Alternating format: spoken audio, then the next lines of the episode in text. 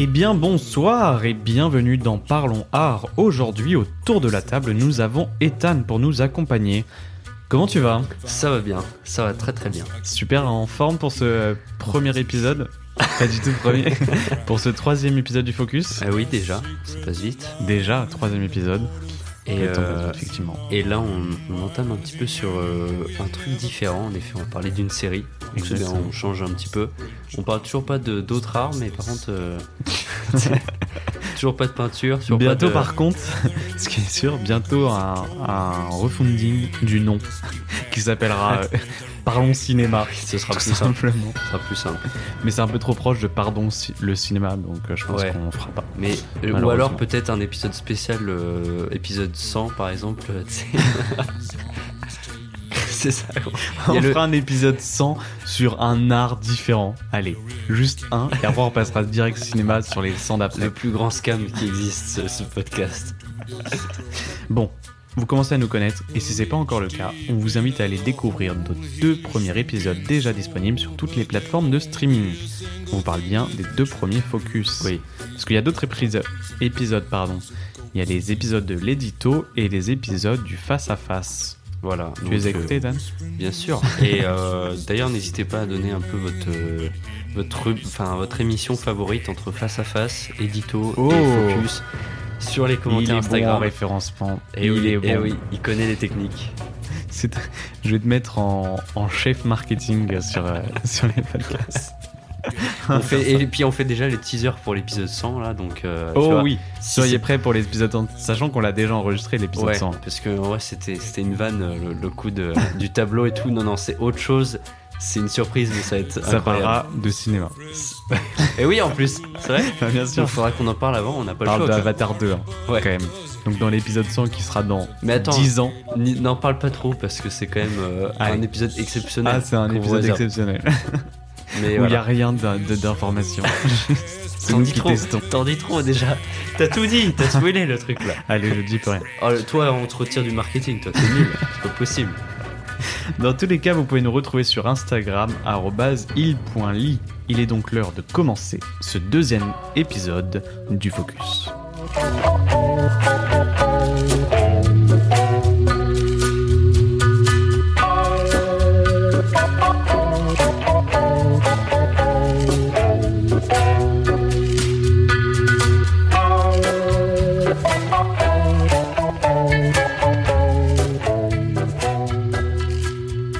Comme vous l'avez vu dans le titre, aujourd'hui on vous parle de la série Peaky Blinder. On a décidé de commencer avec cette série tout simplement car on l'aime bien. Et elle reste d'actualité puisque l'ultime saison s'est terminée l'année dernière. On sait aussi que la série aura a priori droit à un long métrage de cinéma pour conclure l'histoire. On va dans un premier temps faire un résumé saison par saison pour donner nos ressentis, puis on axera notre analyse sur différents aspects de la série plus globalement. Avec le recul, on pourra également voir si cette série pourra rester culte dans le temps. By Hoarders of the fucking Peaky Blinders. Nous pouvons démarrer ce podcast. My name is Thomas Shelby, and today I'm gonna kill a man.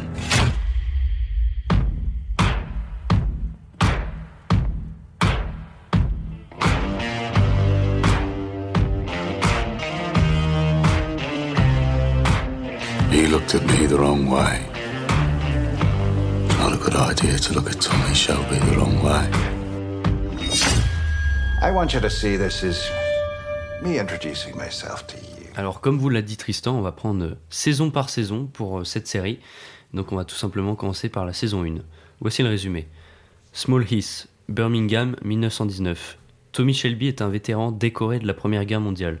Avec sa fratrie, il est à la tête d'un gang, les Peaky Blinders, ainsi nommé car ils dissimulent des lames de rasoir dans les visières de leurs casquettes pour aveugler ou réduire au silence les témoins de leurs actes. Cette bande pratique le racket, la protection, la contrebande d'alcool et de tabac et les paris illégaux. Le nouveau projet de Tommy Shelby est d'étendre les activités de paris hippiques. Les Shelby sont soupçonnés par erreur d'un vol de caisse d'armes et Winston Churchill dépêche l'inspecteur Campbell à Birmingham aux méthodes expéditives pour ramener l'ordre en ville. Voici pour le résumé de Peaky Blinders, en tout cas de cette première saison. Il y aurait une petite musique, je pense, en arrière-plan sur, euh, sur ce petit Je- résumé. Je pense qu'on est obligé de mettre la musique euh, Red Wide End euh, directement. Oui, ça c'est sûr. Mais ça, ça sera dans le. Ça, ça sera, je pense, dans le premier générique du truc. Ouais. Parce qu'il y en a déjà pas mal. hein. Il y a déjà trois. Ouais. D'ailleurs, on commence par une, une anecdote tout de suite. Cette musique a été utilisée dans d'autres films, notamment dans Scream. C'est vrai si- Je sais pas si tu savais. Ouais. Ah non, je sais pas. Je Elle pensais que c'était la BO originale. Non, elle est assez connue et elle a été utilisée pardon, dans. Est-ce qu'elle a été films. refaite? Par contre, peut-être qu'elle a été refaite pour Je Peaky crois pas parce que j'avais vu euh, Scream euh, il y a quelques temps et justement c'est vraiment la même musique. Ok. Mais c'est vrai que maintenant je pense qu'elle a été associée à Peaky Blinders. Ouais, carrément, Donc, parce que. euh, Moi, je, enfin, je pensais avoir lu, euh, parce qu'en fait, j'avais le, j'ai eu les vinyles de, de Peaky Ouais. Blinder, et euh, il me semblait avoir lu que la BO, quand même, elle avait été faite par, euh, comment il s'appelle? Il est très connu en plus. Alors attends, je vais chercher son nom, je te laisse combler. Ouais. euh, bah après ça peut être la BO mais le reste des autres musiques. Mais en tout cas sur ce morceau-là c'est pas du tout quelque chose qui a été créé pour ah la oui, série. Nick Cave. Nick Cave, Nick ouais. Cave, oui, effectivement, je pense que. Ouais, t'as raison. Donc c'est lui qui a composé après tout le reste des musiques. Bon ma Pas tous, mais il y en a. Ok, certains. ouais. Bon, ma, première question, on va poser beaucoup de questions aujourd'hui. Allez. Euh, quel est ton premier souvenir de Peaky Blinders? Bah, la première fois que j'ai vu Peaky Blinder, je sais que j'ai pas aimé. Enfin, j'ai pas aimé. Ok, En gros, euh, c'était avec mon père et euh, c'est lui qui voulait regarder ça. Du coup, il a dit vas-y, on lance ça, machin, etc. Et j'étais en mode ouais, je m'en fous. J'ai rien suivi. Genre vraiment, Mm. je pense que j'ai rien suivi. Mais au final, au fur et à mesure des saisons, je voyais quand même que c'était assez stylé, qu'il y avait un vrai délire artistique, euh, que les scénarios étaient vraiment intéressants, l'histoire été prenante. Et du coup, euh, arrivé vers la fin, j'ai fait putain non, ça a l'air incroyable. J'ai aussi grandi entre temps. Et du coup, euh, j'ai regardé, euh, j'ai tout recommencé. J'ai regardé la première, euh, la première saison. Et puis ensuite, euh, j'ai pas arrêté de la re-regarder encore et encore. ouais, donc après c'était sur, sur la première saison que tu t'es arrêté quoi. Non, non, était- Non, non, première. non, j'ai j'ai tout regardé. J'ai recommencé la première saison, mais après j'ai tout regardé euh, Ouais. encore et encore. Mais c'était sur le premier épisode où t'étais dubitatif quoi. Ça pas. Ah, mais même toute la série. Je pense la- que la première fois où j'ai regardé avec mon père, je pense que j'ai regardé genre l'épisode 1, euh, 4 et, euh, et 6, tu vois. Ouais. Et après, c'était la saison 2. Pareil, j'ai regardé trois épisodes. Et en fait, on les regardait pendant qu'on mangeait. Et juste, mon père, il continuait après. Et moi, je regardais pas. Ouais. Donc, euh, j'ai suivi euh, Peaky Blinder au début euh, vraiment de loin. Et après, je me suis beaucoup plus intéressé. Et j'ai bien fait. Ouais, parce que bah on peut le dire, c'est t'a- t'adores cette série toi. Ah, je pense que c'est ma série préférée. Alors j'en ai vu d'autres depuis, je pense notamment à Mindhunter, qui quand même reste parmi les classiques des séries que j'aime. Mais ouais, ça fait partie d'une part esthétique, d'une part euh, de jeu. Cillian Murphy qui interprète euh, Thomas Shelby Ah, d'une dis manière. euh, Cillian. Je crois que Ouais. c'est Killian Murphy. Ah, moi je dis Cillian Murphy. Ah ouais, Ouais. ça me perturbe. Ça te perturbe? Tu Ah dis ouais. toujours, Killian Murphy? Ah ouais, Killian. Pourquoi Killian Il n'y a pas de cas? Je sais pas, mais euh, ça sonne mieux. Ah non, c'est Cillian Murphy. Putain, c'est quoi le- la prononciation? Ah mais c'est sûr, c'est Cillian Murphy. Ah ouais Ah oui, suis sûr à 100%. Euh, bon, bah, c'est pas grave, tu diras Kylian Murphy. euh, Tout, tout au long de l'épisode, euh, m'en voulez pas si c'est pas ça. Mais, euh, Non, c'est vraiment ça. La prononciation, il me semble. Ouais, il me semble. Bon, je peux pas m'avancer, mais pour moi, c'est vraiment ça. ok. Ah, donc, bref. Et, et même la musique, les moments badass, le scénario qui est incroyable en vrai de vrai, qui pourtant reprend une histoire vraie, enfin extrapolée entre guillemets, mais, Ouais. Mais qui se base quand même sur des faits réels euh, de cette bande de, de Peaky Blinders. Donc euh, ouais, franchement très intéressante. Et toi, quel est ton premier visionnage? Quel est ton premier euh, rapport, souvenir à la série? Euh, alors moi, c'est... Ouais, j'ai commencé de regarder il y, a, il y a quelques années quand même. Euh, je pense il y a bien 4 ans, vers 2019, un truc comme ça. Et euh, bah, premier souvenir quand même, c'est que le... Est-ce que c'est moi qui t'ai forcé? Pas sur ce truc. Pas je sur crois ce- pas. Je Parce que j'ai quand même des, des, des, des doutes de euh, regarde cette série, regarde ouais cette série. Ouais. Tu veux que, en gros, tout ce que j'ai découvert, c'est à toi, quoi. C'est, Pas- pas du tout ce que je dis, juste je pense que celle-là, en tout cas, j'ai dû bien forcer quand même pour que tu regardes même la ou je sais pas, peut-être la suite. Non, je sais pas. T'as bien aimé la première saison? Enfin, quand t'as commencé la série, t'as bien aimé?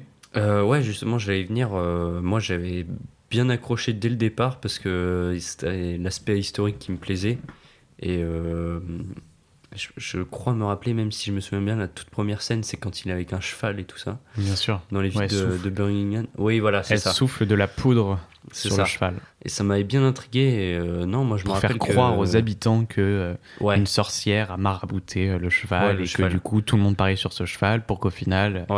Ils perdent et que euh, les Peaky Blinders gagnent la mise. Bah, au début, euh, le, le- le truc de Paris Peak m'intéressait pas trop, mais euh, tout de suite, quand j'ai compris que c'était euh, une oui, bande pas, oui, oui. qui faisait des activités illégales euh, dans, dans un. c'est bien plus large. Ouais, dans les années 20, je- là, tout de suite, j'ai accroché parce que bah, automatiquement, il y avait tout ce qui rentrait en compte les décors, les costumes, euh, Ouais, qui c'est étaient incroyable. vraiment super sympa. Ouais. La reconstitution très fidèle. Et puis, bah ouais, tout de suite, j'ai accroché à l'histoire parce que, euh, bah, de une, j'aime bien l'histoire avec un grand H.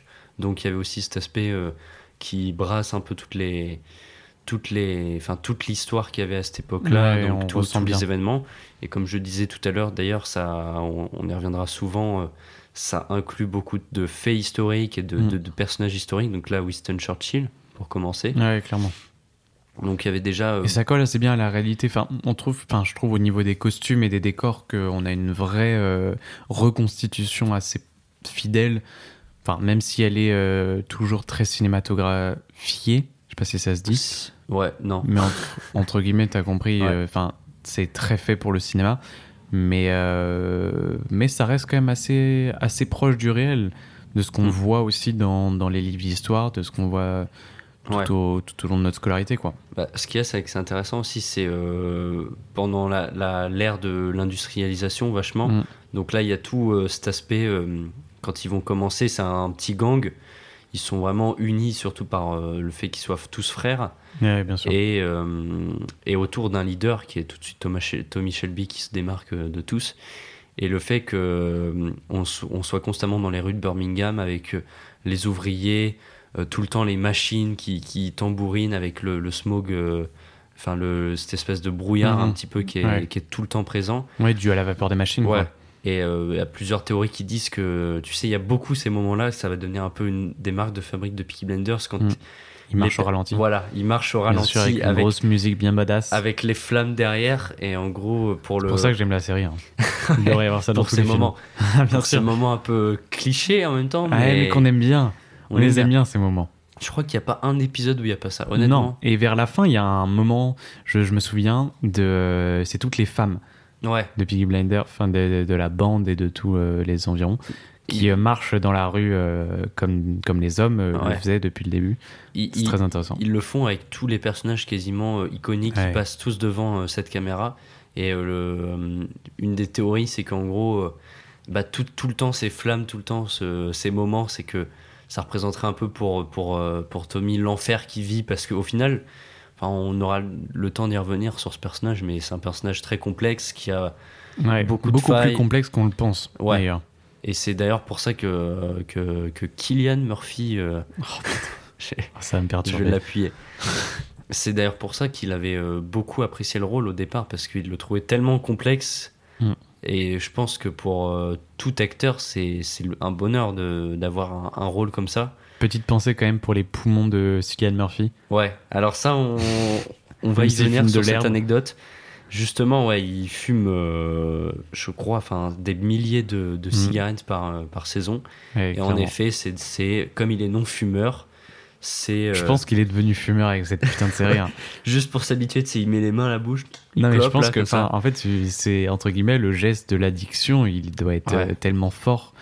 Surtout que là, il a enchaîné avec, euh, avec Oppenheimer. Et Ouais. Oppenheimer, c'était un personnage qui fumait énormément. Ouais.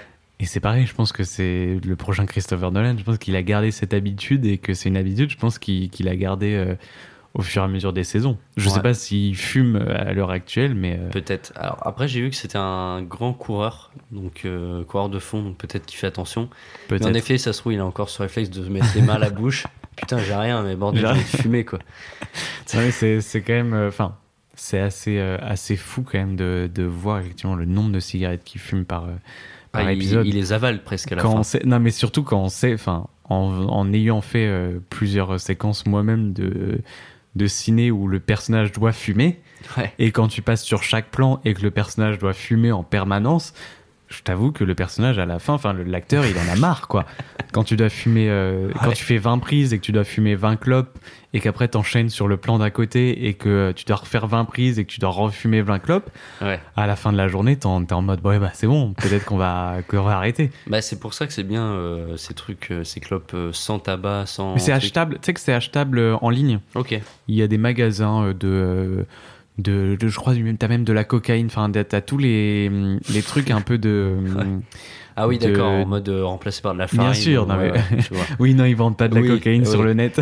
non, mais c'est tous les trucs de ciné qui sont vendus. euh, t'as les, bah, les paquets de clopes, t'as les, du faux vert, t'as pas mal de choses comme ça. Ouais. C'est genre les trucs un peu effets spéciaux.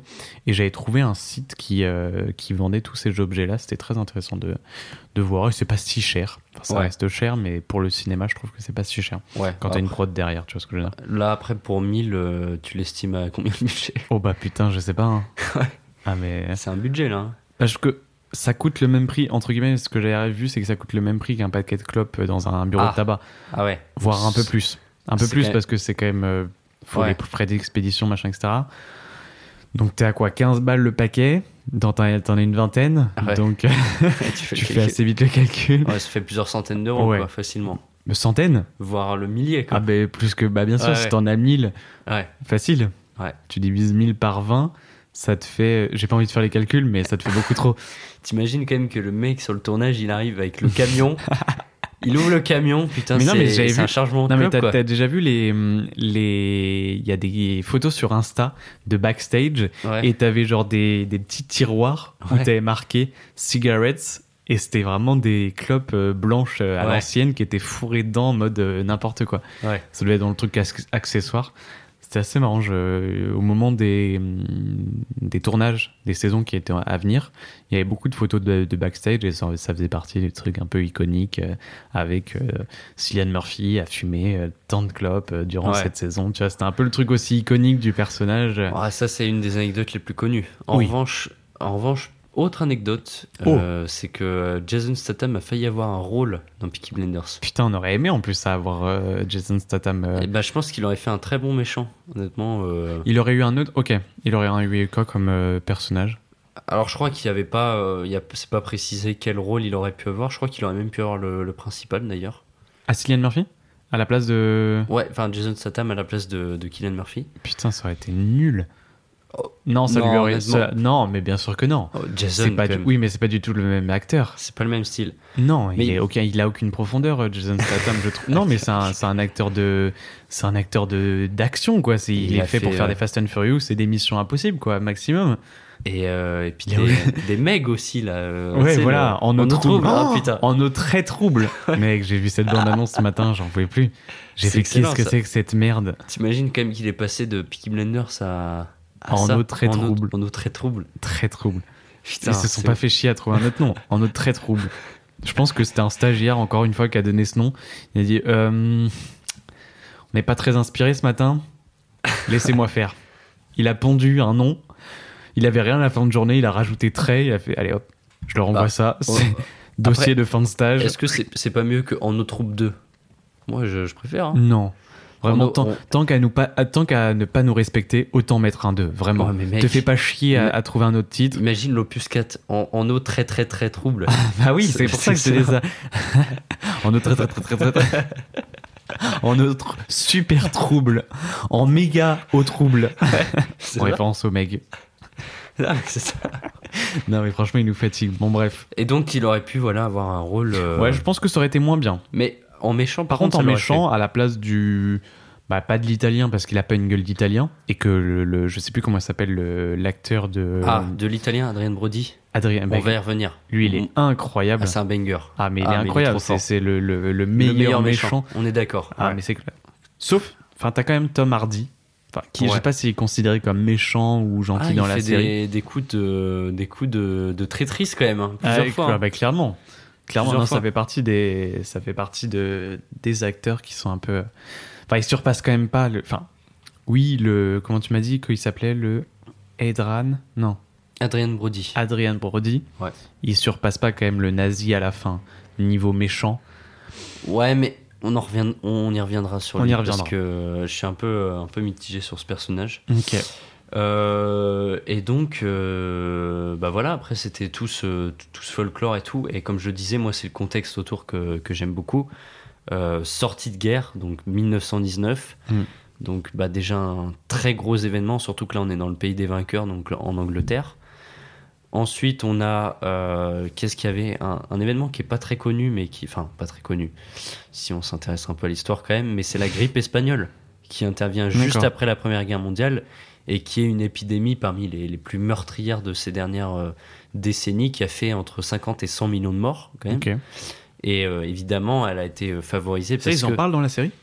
Oui, alors euh, justement, est-ce que tu te souviens du personnage de, de Thorne? Alors j'ai oublié son nom. Tu sais, le mari de Ada, la sœur des, Peaky Blinders. Ah, mais il est mort de ça. Il est mort de ça dans le début de la saison 2. Ah, mais oui, je me souviens très très bien. Et donc, il y a ce contexte qui est posé où c'est quand même une période un peu fragile euh, économiquement et euh, d'un point de vue sanitaire parce que, évidemment, toute l'économie s'est effondrée. Ouais. Euh, tout le monde est faible parce qu'il y a moins de Et nourriture et tout ça. ça, ouais. Et la grippe espagnole, elle va en profiter, elle va décimer des, des millions de gens. Donc il y a aussi ce contexte. Et donc voilà, les, les pays vainqueurs mais affaiblis. Le communisme aussi qui monte. Donc ça, ça va être un des presque des fils rouges. Pour le coup, c'est Bah, au bien début, choisi. ouais. Au début, il y a. Mais même toute la saison, c'est un des, des, des courants qui, qui, qui parcourent tout le temps la série. Ouais. Non, c'est vrai. Et puis, comme je disais, l'industrialisation, avec tous ces changements qui vont être amenés après euh, pendant Oui, au les guerres mesure. Mm. pendant l'entre-deux-guerres, parce que c'est ça, Peaky Blinders, c'est l'entre-deux-guerres. Qu'est-ce qui s'est passé en Angleterre aussi? C'est pas que le gang des, des, des Peaky Blinders. Non, non, ça traite de beaucoup d'autres choses, surtout. Ouais. Enfin, en plus, avec la politisation, je sais pas si ça se dit, de Thomas Ouais. Shelby, euh, qui est au final. euh, Enfin, la série rentre plus dans une sorte de, quand même, série très politique. Où au départ, elle n'était pas du tout là-dedans et c'était beaucoup plus euh, Ouais. action, moins, même beaucoup moins fait historique. C'était vraiment de la pure action et du banditisme comme on l'aime et comme on le connaît, tu vois. Ouais. Et, et je reviens un petit peu sur le symbole aussi, parce qu'il y a plein de symboliques autour de, de, de Tommy Shelby. Moi, c'était le cheval un petit peu, parce qu'on l'a Mhm. beaucoup au début. On voit qu'il est très attaché aux chevaux. Ouais. Et c'est un peu son, son animal totem, quoi. C'est le, le aussi courage. le-. Voilà, c'est ça. Ça, c'est clair. un peu le courage, euh, tout ce qu'il a, toute la force qu'il a en lui, euh, la rage de vaincre. Et on peut déjà revenir aussi sur le, sur le personnage en lui-même qui est un vétéran de la Première Guerre mondiale. Et moi, un des trucs que j'ai préféré dans cette série, c'est toute la complexité de ce personnage qui est sorti traumatisé de la guerre Ouais. et qui constamment dans la série va avoir des, des sortes de flashbacks, de, de, de, hum, des pensées qui reviennent sur l'horreur qu'il a vécue. Mm, mm. Et, Bah, tous les euh, soirs, ouais. On le voit d'ailleurs, on sait même plus euh, à quel moment Ouais, c'est la voilà, réalité, le truc. Il prend son opium là tous les soirs Ouais. avec sa longue pipe et puis euh, on passe avec des, ouais, des, des, des séquences de cauchemars qui sont euh, très fortes effectivement. très forte Dans sa chambre rouge, machin. Je me souviens qu'il y a des scènes très marquantes visuellement. très marquante parce que voilà, c'est euh, c'est comme euh, ça va le suivre toute sa vie. C'est il est comme des millions de personnes qui ont fait la guerre, qui ont- qui s'en sont sortis miraculeusement. Ouais. Il va il va toujours garder en lui des séquelles et même si c'est pas physique là pour le coup, c'est psychologique. Mhm. Et moi j'ai adoré vraiment euh, dans le traitement de ce personnage le fait que tout le temps ça le suit constamment sur toute la série à plusieurs moments de de sa vie dès qu'il y a un mort ou qu'il doit faire un deuil Ouais. il repense à cette Il foutue replonge guerre. un peu, c'est une sorte de, d'addiction malsaine dans son aussi à l'opium Ouais. qui, qui, euh, le refait plonger aussi dans ce cauchemar là mais qui l'aide psychologiquement euh, à surpasser les épreuves Voilà. entre guillemets d'une façon malsaine encore une Il fois y aura, on, pourra- on parlera plus tard de, de toutes les addictions qui sont aussi induites par euh, ces traumatismes-là, ouais mais aussi ce qui fait qu'il a connu la, la, la, la fr- la fraternité, le- l'entraide pendant cette guerre, et aussi euh, ce qui lui donne cette âme de leader au sein de, de, tout son, de toute sa famille, ouais bien sûr et euh, qui le rapproche de la camaraderie presque, euh, où dans le sens c'est lui le leader, mais il n'y a pas de, non plus de trop de hiérarchie. ouais Quoi. non mais je vois totalement clairement Donc c'est ça aussi qui est intéressant. Euh, je voulais savoir, est-ce que question un peu précise, mais est-ce comment t'imaginer toi la suite? Quand- Une fois que t'as- je sais pas si c'est un peu Ah, compliqué. en Comment gros, une fois, se termine la saison 1 déjà? Une fois que t'as fini la saison 1, la saison 1 se termine, euh, ils ont battu le, le, le clan d'Eli. Donc c'était le, le clan avec qui ils étaient en compétition euh, pour, euh, pour les paris hippiques. Il y avait un autre clan dont j'ai oublié le nom qui était dirigé par Alfie Salomon, Ouais. justement. Attends, je vais te retrouver ça tout de suite. Euh, le clan, le clan. Ah oui, de Billy Kimber. C'était le premier méchant. Ah. Billy Kimber. Bah, t'as cette scène mythique déjà où Billy Kimber il rentre dans le bar euh, pour savoir à qui il doit parler Ouais, voilà. et que t'as euh, d'abord euh, Arthur qui parle et qui dit que c'est lui le, le chef Ouais. et après t'as euh, comment il s'appelle putain John qui euh, qui dit qui se fout de la gueule de son grand frère et au final il dit euh, que c'est Thomas Shelby qui doit être le chef du coup. Enfin bref, c'est très Ouais. très marquant mais ça c'est encore une scène euh, de toute façon cette série est très charismatique, très euh, très extrapolée, très badass et du coup on a des scènes quand même assez souvent de de preuve enfin de démonstration de charisme. Ouais, euh, de courage. De, c'est ouais. assez euh, assez impressionnant. Et donc, euh, bah, ça se finit par. Donc ça se finit par ça. OK. par ça, la victoire, Mm, et avec- l'inspecteur Campbell qui pointe euh, Mm, mm. Grace, donc euh, sa future femme, à la Ah, guerre. parce qu'on n'en a pas parlé de Grace. Parce Ouais. que c'est aussi, enfin, c'est aussi un personnage qui sera très marquant dans la série.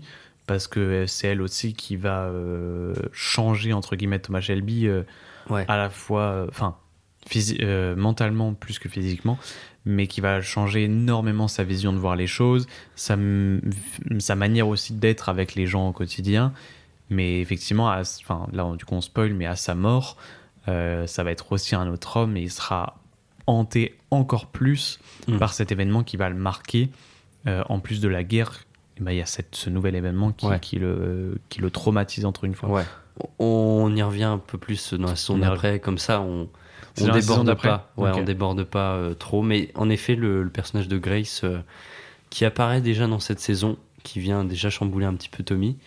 Et euh, Elle apparaît à la fin, non, elle apparaît Ah, dès le début. parce que en gros c'est l'associé de l'inspecteur Ouais. Campbell qui vient Ouais, ça je sais. qui vient euh, inspecter euh, un petit peu euh, à Birmingham, qui vient un peu voir tout ce qui s'y passe. D'ailleurs, l'inspecteur Campbell, qui est joué par Sam Neill, Ouais. qu'on connaît notamment bah, pour Jurassic Park.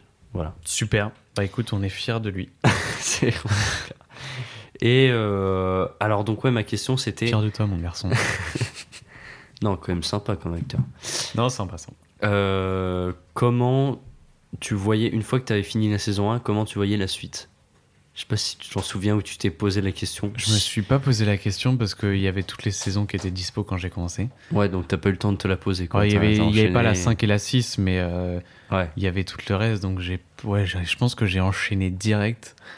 Je pense que ouais, j'ai vraiment, j'ai surkiffé. En fait, je- au moment où je me suis mis dedans, j'ai surkiffé la série et je me suis dit putain, incroyable, il faut que je continue à, à suivre cette euh, cette série. Et je pense que ouais, j'ai continué direct. Hein, je me suis pas posé la question. Toi, Ouais. tu t'es, toi, tu t'es posé la question un peu? Euh, je t'avoue, je t'ai mis la question. Pour que je crois que pour te, mettre te l'es dans- pas posé. pour te mettre en difficulté. Moi, je crois que Tu t'es pas posé. je me rappelle plus si je me la suis posée, mais si après j'imaginais évidemment euh, euh, en voir plus sur tout- toutes les. Parce que l'entre-deux-guerres en Europe, ce qui est le plus intéressant, c'est les montées de tous les courants politiques et tout qui vont amener sûr. la Seconde Guerre mondiale. Donc je pense que j'imaginais tout simplement ça. Peut-être que je me suis posé la question euh, dans ma tête s'il y aurait euh, des grandes figures. euh, D'autres grandes figures. ouais, d'autres grandes figures qui ont vraiment existé. Et c'est le cas, on verra par la suite. Donc je pense que je me suis aussi posé cette question. Mais je t'avoue que c'était plus pour te mettre en difficulté cette question. Ben, elle m'a pas mis en difficulté parce que j'avais pas de réponse. ça c'est simple. Non mais très bien. non mais ouais. voilà, je pense qu'on peut passer à la saison 2. Oh. C'était la première saison, celle qui démarre euh, toute la série. Passons à la saison 2. Je peux faire le, le petit. euh, petit Vas-y, vas-y, vas-y, vas-y. Thomas Shelby has a reputation to uphold. He researches his enemies. That's why he's been chosen. Gentlemen, some of the men here recognize you. They say you are the Peaky Blinders. You have no business coming south of the line without prior agreement. We're on holiday. 1922. La grippe espagnole a emporté Freddy Thorne. Tommy a des projets d'expansion pour son gang et sa famille. Alors que l'agent Campbell revient en ville, une nouvelle guerre se prépare entre les Juifs d'Alfie Salomon et les Italiens de Sabini, tandis que Polly retrouve son fils Michael. Voilà.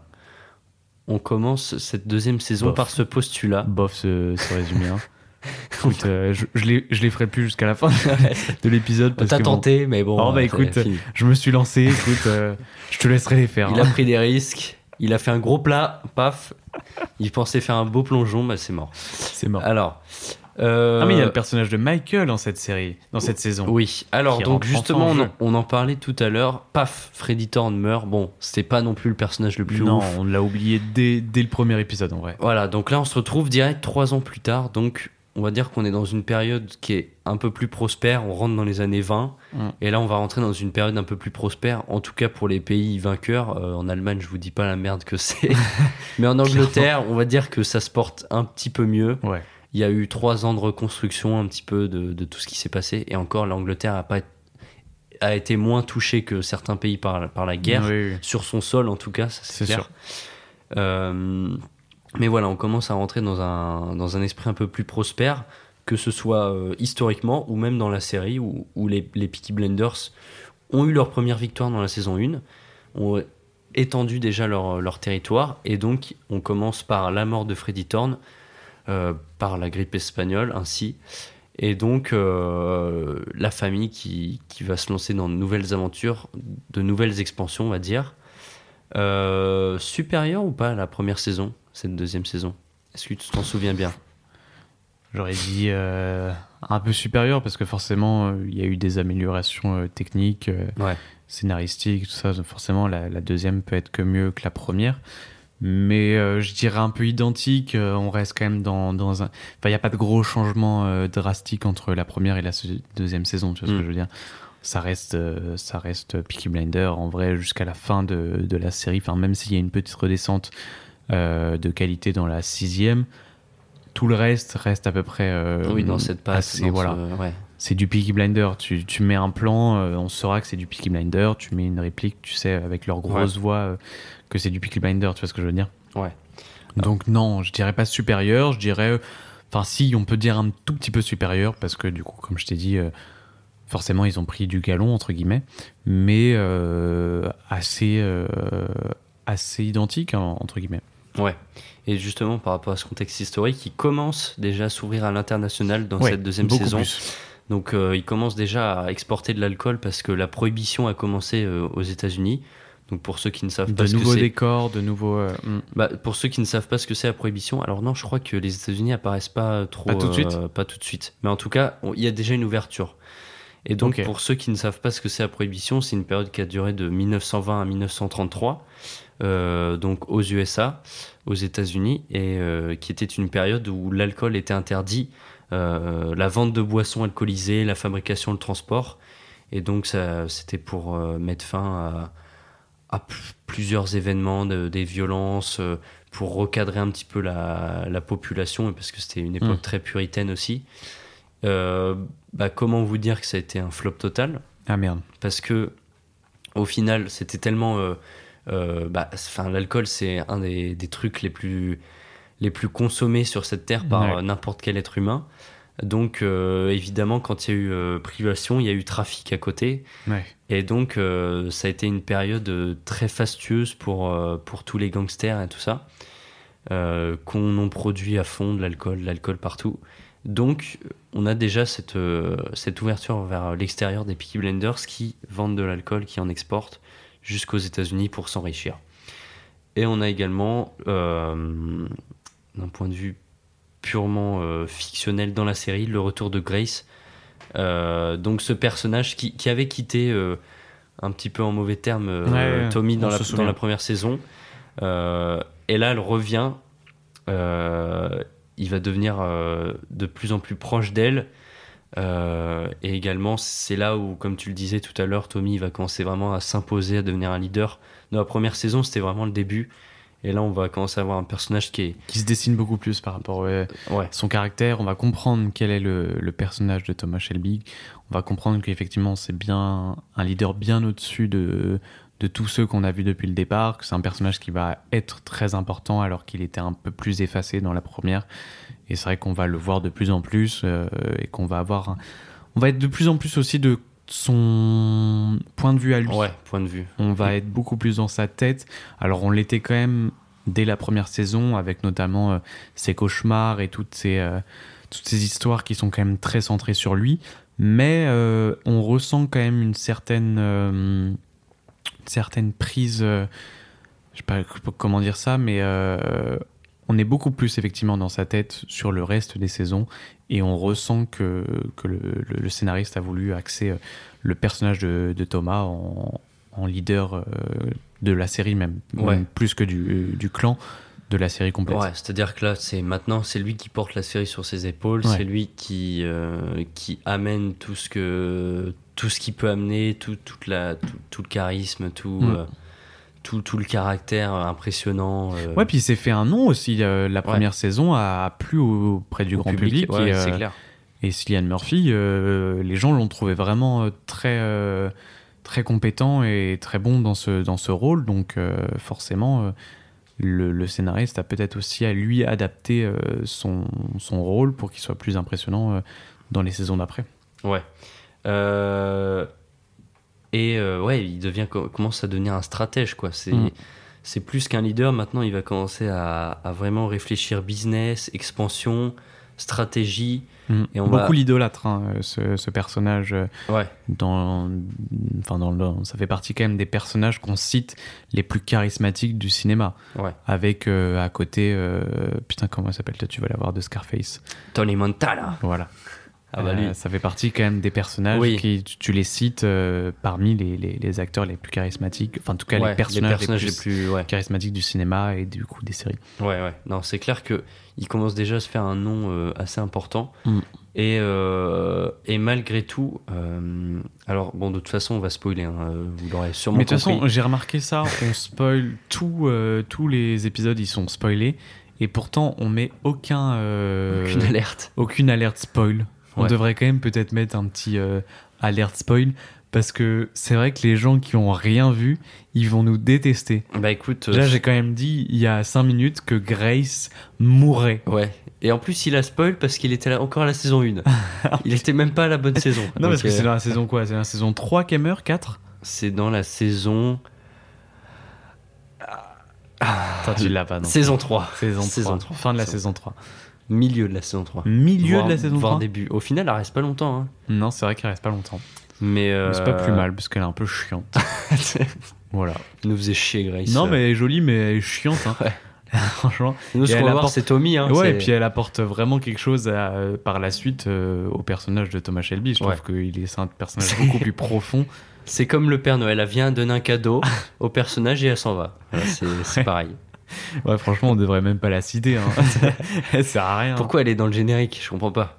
C'est comme Billy Kimber, hein, tout le monde l'a oublié. Lui, c'est le personnage le moins charismatique. J'avoue, j'avoue que lui, on l'a oublié par contre. Mais avec, sa, avec sa gueule de con. Non, mais franchement, lui fait partie des acteurs les moins charismatiques de la série. hein. Ça, Ouais, sûr. mais c'était le début. Écoute. Comparé à Michael, dont on va parler, euh, Ouais. j'espère bien, qui Oui, euh, oui. rejoint quand même euh, un charisme assez profond, comme le fait euh, Thomas Shelby. Ouais, il est sur Beaucoup- ses traces. Plus classe même, je dirais. Ouais. Thomas, il reste quand même dans ce truc un peu gang, un peu. euh, Ouais. il aime bien fracasser des gueules, quoi. Ouais. Alors ouais. que Michael, il est quand même beaucoup plus classe, beaucoup plus ordonné. Il est, Ouais. enfin, il vient pas du même milieu non plus. Il a pas, enfin, il a pas vécu la même vie non, non plus, tu vois. Ouais. Et après, euh, bah, Tommy Shelby, là, il, il échappe quand même plusieurs fois à la mort dans cette série. Ça montre quand même qu'il y a toujours le destin qui est au-dessus de lui, qu'il y a Mais toujours ça, des, des le- forces au-dessus de lui. Le réalisateur en joue beaucoup aussi. Il joue beaucoup avec euh, ce truc de euh, Thomas Shelby va mourir, Thomas Shelby va mourir, Thomas Shelby va mourir. Ouais. Et au final, euh, il s'en sort toujours et heureusement, parce que la série c'est vraiment horrible sans lui. Ouais, c'est clair. Serait, Mais, euh, bien, quoi, c'est sûr. Alors que John, on s'en bat les couilles. Anticipe pas les autres saisons. non, ouais. j'anticipe pas, j'arrête d'anticiper. John mais j'ai va très bien. John va très bien dans cette saison. C'est vrai, John va très bien. Il est en pleine Il forme. est en pleine Il boit encore du café. euh, Non. Il fume club sur club. Il boit zéro café. Il boit encore du whisky, oui. Mais. Du café, du café, il connaît pas. Il boit du whisky, il fume club sur club de temps en temps, petit coup de casquette euh, dans ta gueule. Voilà, c'est ça fait plaisir. Coup de cocaïne dans le nez. Il est en forme. Et Tout va bien. il est même au meilleur de sa forme. Ok. Et euh, il a son prime, vraiment, c'est fou ça.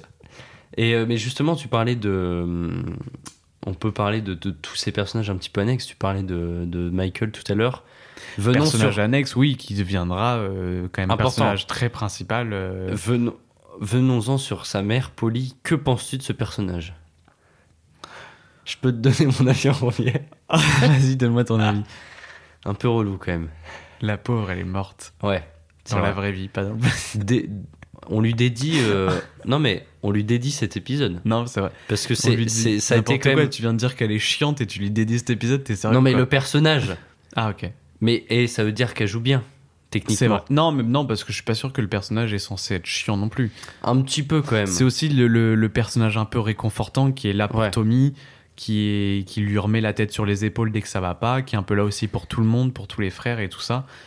Non, c'est Ah, pas mais- un personnage chiant. Enfin, Je dis pas que son. moi, c'est un personnage que je trouve vraiment cool et qui évolue en plus au cours des saisons. Au début, oui, je suis d'accord qu'elle est un peu chiante et que c'est un personnage très secondaire.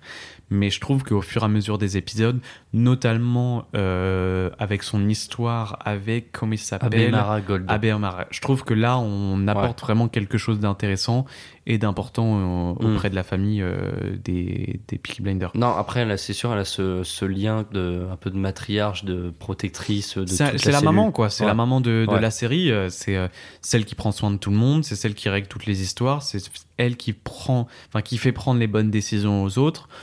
Ouais, non, c'est un Mais- personnage intéressant. Je pense, euh, je disais personnage chiant parce que des fois, euh, je sais que c'est un personnage qui qui prend pas toujours des décisions dont on a envie en tant que spectateur. Bien c'est sûr, peut-être pour ça aussi que ça. C'est aussi le côté moins. frustrant qu'on aime aussi dans la série. On Ouais. peut pas avoir que des, que des trucs qui plaisent aux spectateurs. Sinon, euh, dès qu'il y a un truc qui plaît aux spectateurs, euh, il y a plus de surprise. Hmm. Et je pense que là aussi, le réalisateur en joue beaucoup, d'avoir ce personnage effectivement euh, très frustrant à certains moments, mais euh, auquel on s'attache quand même beaucoup. Ça fait partie quand même des personnages auxquels on s'attache le plus. Bah, le Euh, plus, le plus- un des personnages principaux, tout simplement. Ouais. Après, c'est- Non, mais même émotionnellement, parce que tu vois, Arthur, euh, c'est un personnage principal, principal, pardon, mais on s'y attache moins. Il a moins une, euh, Ouais. des émotions fortes et il est Je moins attachant euh, émotionnellement parlant. Ouais. Alors que Polly, elle apporte quand même une, enfin, même une féminité parmi tous ce, Ouais, une dans ce monde de, de brut euh, qu'est euh, Birmingham à, ce, à cette époque-là. Euh, et deuxième personnage, Alfie Salomon. Qu'en penses-tu? J'adore. bah, Joué par Tom Hardy. Bon, j'adore, juste parce que c'est joué par Tom Hardy, c'est c'est exceptionnel. Personnage qui évolue aussi énormément et qui. euh, En fait, pour moi, les personnages évoluent. La série euh, peut peut-être, euh, pour certains, devenir de moins en moins bien au fur et à mesure des saisons. Mais je trouve qu'il y a une réelle évolution intéressante des personnages. Chacun évolue à sa manière, chacun évolue de. Enfin, dans les, dans les, enfin, dans les aspects que, que traite la série, je trouve que chacun évolue aussi un- à une évolution intéressante. Pardon. Mm. Alors que, euh, effectivement, l'histoire, elle, reste euh, assez linéaire. Ouais. Mais c'est les personnages qui viennent apporter par leur personnalité qui é- évoluent et euh, leur idéologie aussi, enfin pas mal de choses, qui portent la série aussi sur Ouais. d'autres aspects. Et d'ailleurs, à ce propos, j'ai une, une anecdote. Parce que dans cette série, il y a euh, un personnage de, de- une dresseuse de chevaux que Tommy rencontre avant d'épouser Grace, Bien avec sûr. qui il entretient une relation. Et bien, cette, cette- ce Qui personnage. reviendra après euh, Oui. la mort de Grace d'ailleurs. Tout à fait. Ce personnage est joué par euh, l'actrice Charlotte Riley. Et elle est en couple avec Tom Hardy. Oh Si ce n'est pas beau, ça. Et ensemble, ils sont mariés et ont deux enfants. Magnifique. Et ils forment un très joli couple. Euh, voilà, que du bonheur pour eux. euh. Vécurent On passe la bise, Tom. Prends soin de ta femme. Profitez bien. Mais je, je- je me demande si d'ailleurs c'est pas sur le, le tournage directement qu'ils se sont rencontrés. C'est possible, euh, ça, arrive souvent ouais. d'ailleurs. Donc euh, c'était la petite anecdote people. Et attention, j'en sors une deuxième. Oh, Parce qu'aujourd'hui on se transforme en gala. Voilà, gala magazine aujourd'hui. exactement. Voici, voici. mais beaucoup mieux gala quand même que. Voici. Tu t'y connais toi? Non, mais juste par le nom euh, et par l'esthétisme du, euh, du magazine, je trouve ça Tu beaucoup l'as mieux. trop vu dans, dans la file du, du médecin, dans la file Tu aurais pu d'attente. nous comparer à Vogue, c'est beaucoup plus stylé. Voici magazine. Tant que tu y es, Télé 7. Télé 7 jours. Télé 7 jours. On fait partie des premières pages de Télé 7 jours. Bah super. Tu vas nous lire aux chiottes. Mec, c'est leur destin. C'est leur destin, c'est Mais horrible. évidemment, ça n'a aucun autre intérêt dans la maison qu'aux chiottes. Parce que personne n'a envie de les lire. Tu vas jamais te poser en rentrant le soir chez toi et dire Est-ce que je me lirai pas le télé 7 jours? Bon, et bah tiens, allez, Je me mets dans le canapé, une tisane, paf, ça part. t'es obligé d'avoir. Quand tu lis, si tu lis premier degré ce magazine, t'es obligé d'avoir une tisane, ça c'est sûr. T'imagines quand même que, que Tom Hardy et Charles Trinet finissent dans les chiottes de 80% des foyers français Oui. sur Voici Magazine. Oui. Mec, c'est triste. C'est triste. C'est triste de faire une aussi belle carrière et de finir dans les chiottes de, de milliers de Français. Mec, c'est terrible. C'est criminel, hein, ces journaux. C'est très criminel. Ah, Surtout putain. quand ils balancent des fausses news. Ouais, euh, ouais, non, ça, avec des. euh, on a vu DiCaprio gros sur la plage. Ah bah non, c'est une vraie news. Ça, on n'y croyait pas. bon allez, Euh. DiCaprio écologique. Oh, mec, qui voit l'âge DiCaprio sur son yacht. Euh, DiCaprio sort un, un nouveau documentaire sur l'écologie. il, le- il fait la promo à bord de son yacht. Ceci n'est pas une fake news. Bienvenue sur le journal Voici. On serait trop fort en, en fake news. ouais, c'est clair, on pourrait en inventer des pas mal. Ouais, je pense. Eh bien, euh, la suivante, qui n'est pas une fake news, c'est que euh, le- les personnages de, de Michael Gray, donc le fils de, Ouais. de Polly, et le personnage de John Shelby sont frères. Ah Ces deux acteurs sont frères. Alors, Michael Gray est Et joué j'avais par déjà vu ça. Finn Cole, et Mais John bien. Shelby est joué par Joe Cole, et ils sont tous les deux mais oui, frères dans la vie. vrai. Et moi, je trouve qu'ils se ressemblent pas trop. Non, ils se ressemblent même pas du tout. Ouais. Mais, euh, mais c'est marrant, c'est une bonne, une bonne anecdote ça. Ouais. Une bonne info de Tabzienne. Oh, je l'ai dit. Oh, Oh, on va se faire démonétiser. Censure, censure, vite. coupe, coupe, je vais mettre des bips. Bip et laisser, et laisser le yen. du coup, les gens sauront clairement ce que c'est.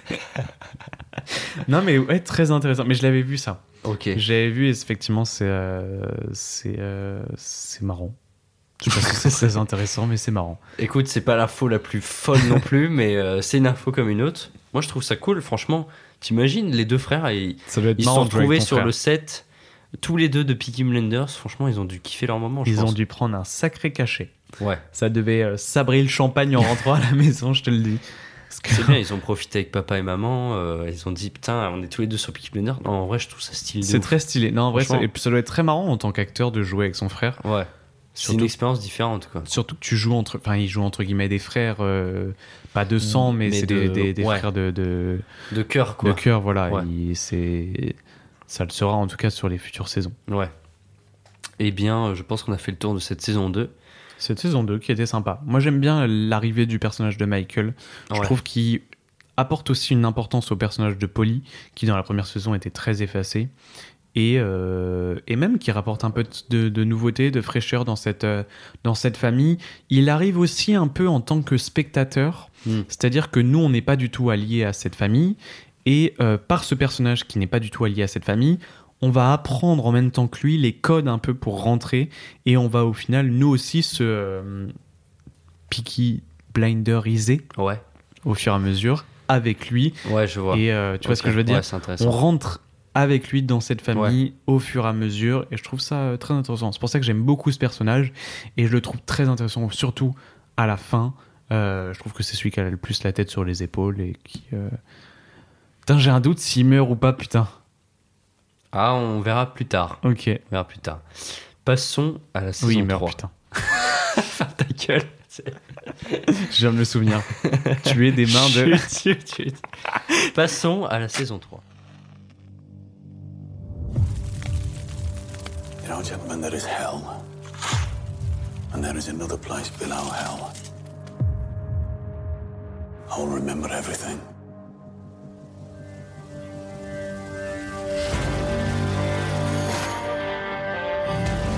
Look how far we've come. For them, family is a weakness. For me, it's my strength. And now very powerful enemies. 1924. Tommy et Grace se marient et attendent un enfant. Ils sont désormais dans une grande propriété dans la campagne anglaise. Alors que Tommy doit effectuer une nouvelle mission pour contrer les bolcheviks, son frère John provoque une nouvelle guerre contre une famille italienne, Les Shangri-Ta. Oh, les Shangri-Ta.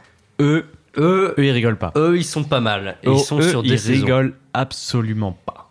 Les Shangri-Ta. Les Shangri-Ta. Bon, on se souvient de la première scène. Moi, j'ai envie tout de suite de parler de la première scène où euh, il est avec les balles dans le bureau de Thomas Shelby et qu'il y a le nom de chacun des frères euh, et des, euh, de la famille qui sont marqués dessus. Ça commence bien. Quelle saison. Avec ça, t'as envie de. Alors, justement, parce que moi, euh, tiens, est-ce qu'on ferait pas directement euh, On n'a pas fini euh, toutes les saisons, mais quelle est ta saison préférée? Est-ce que t'en as une? Tout de suite. Je sais pas, c'est la. Enfin, je sais pas qu'est-ce qui se passe dans les autres saisons. T'as la saison Ah. avec les Russes aussi hein, intéressante. Et bah, c'est celle-ci. Ouais, moi j'aime les, bien les. Russes euh, quand ils doivent faire le braquage. Moi j'aime bien celle-là. Je trouve qu'il y a des moments très intéressants et je- honnêtement j'adore ce, ce personnage qui est joué par, euh, comme tu l'as dit tout à l'heure, Adrian euh, machin. Bah, le problème, c'est qu'il est pas dans la saison 3, il est dans la saison 4.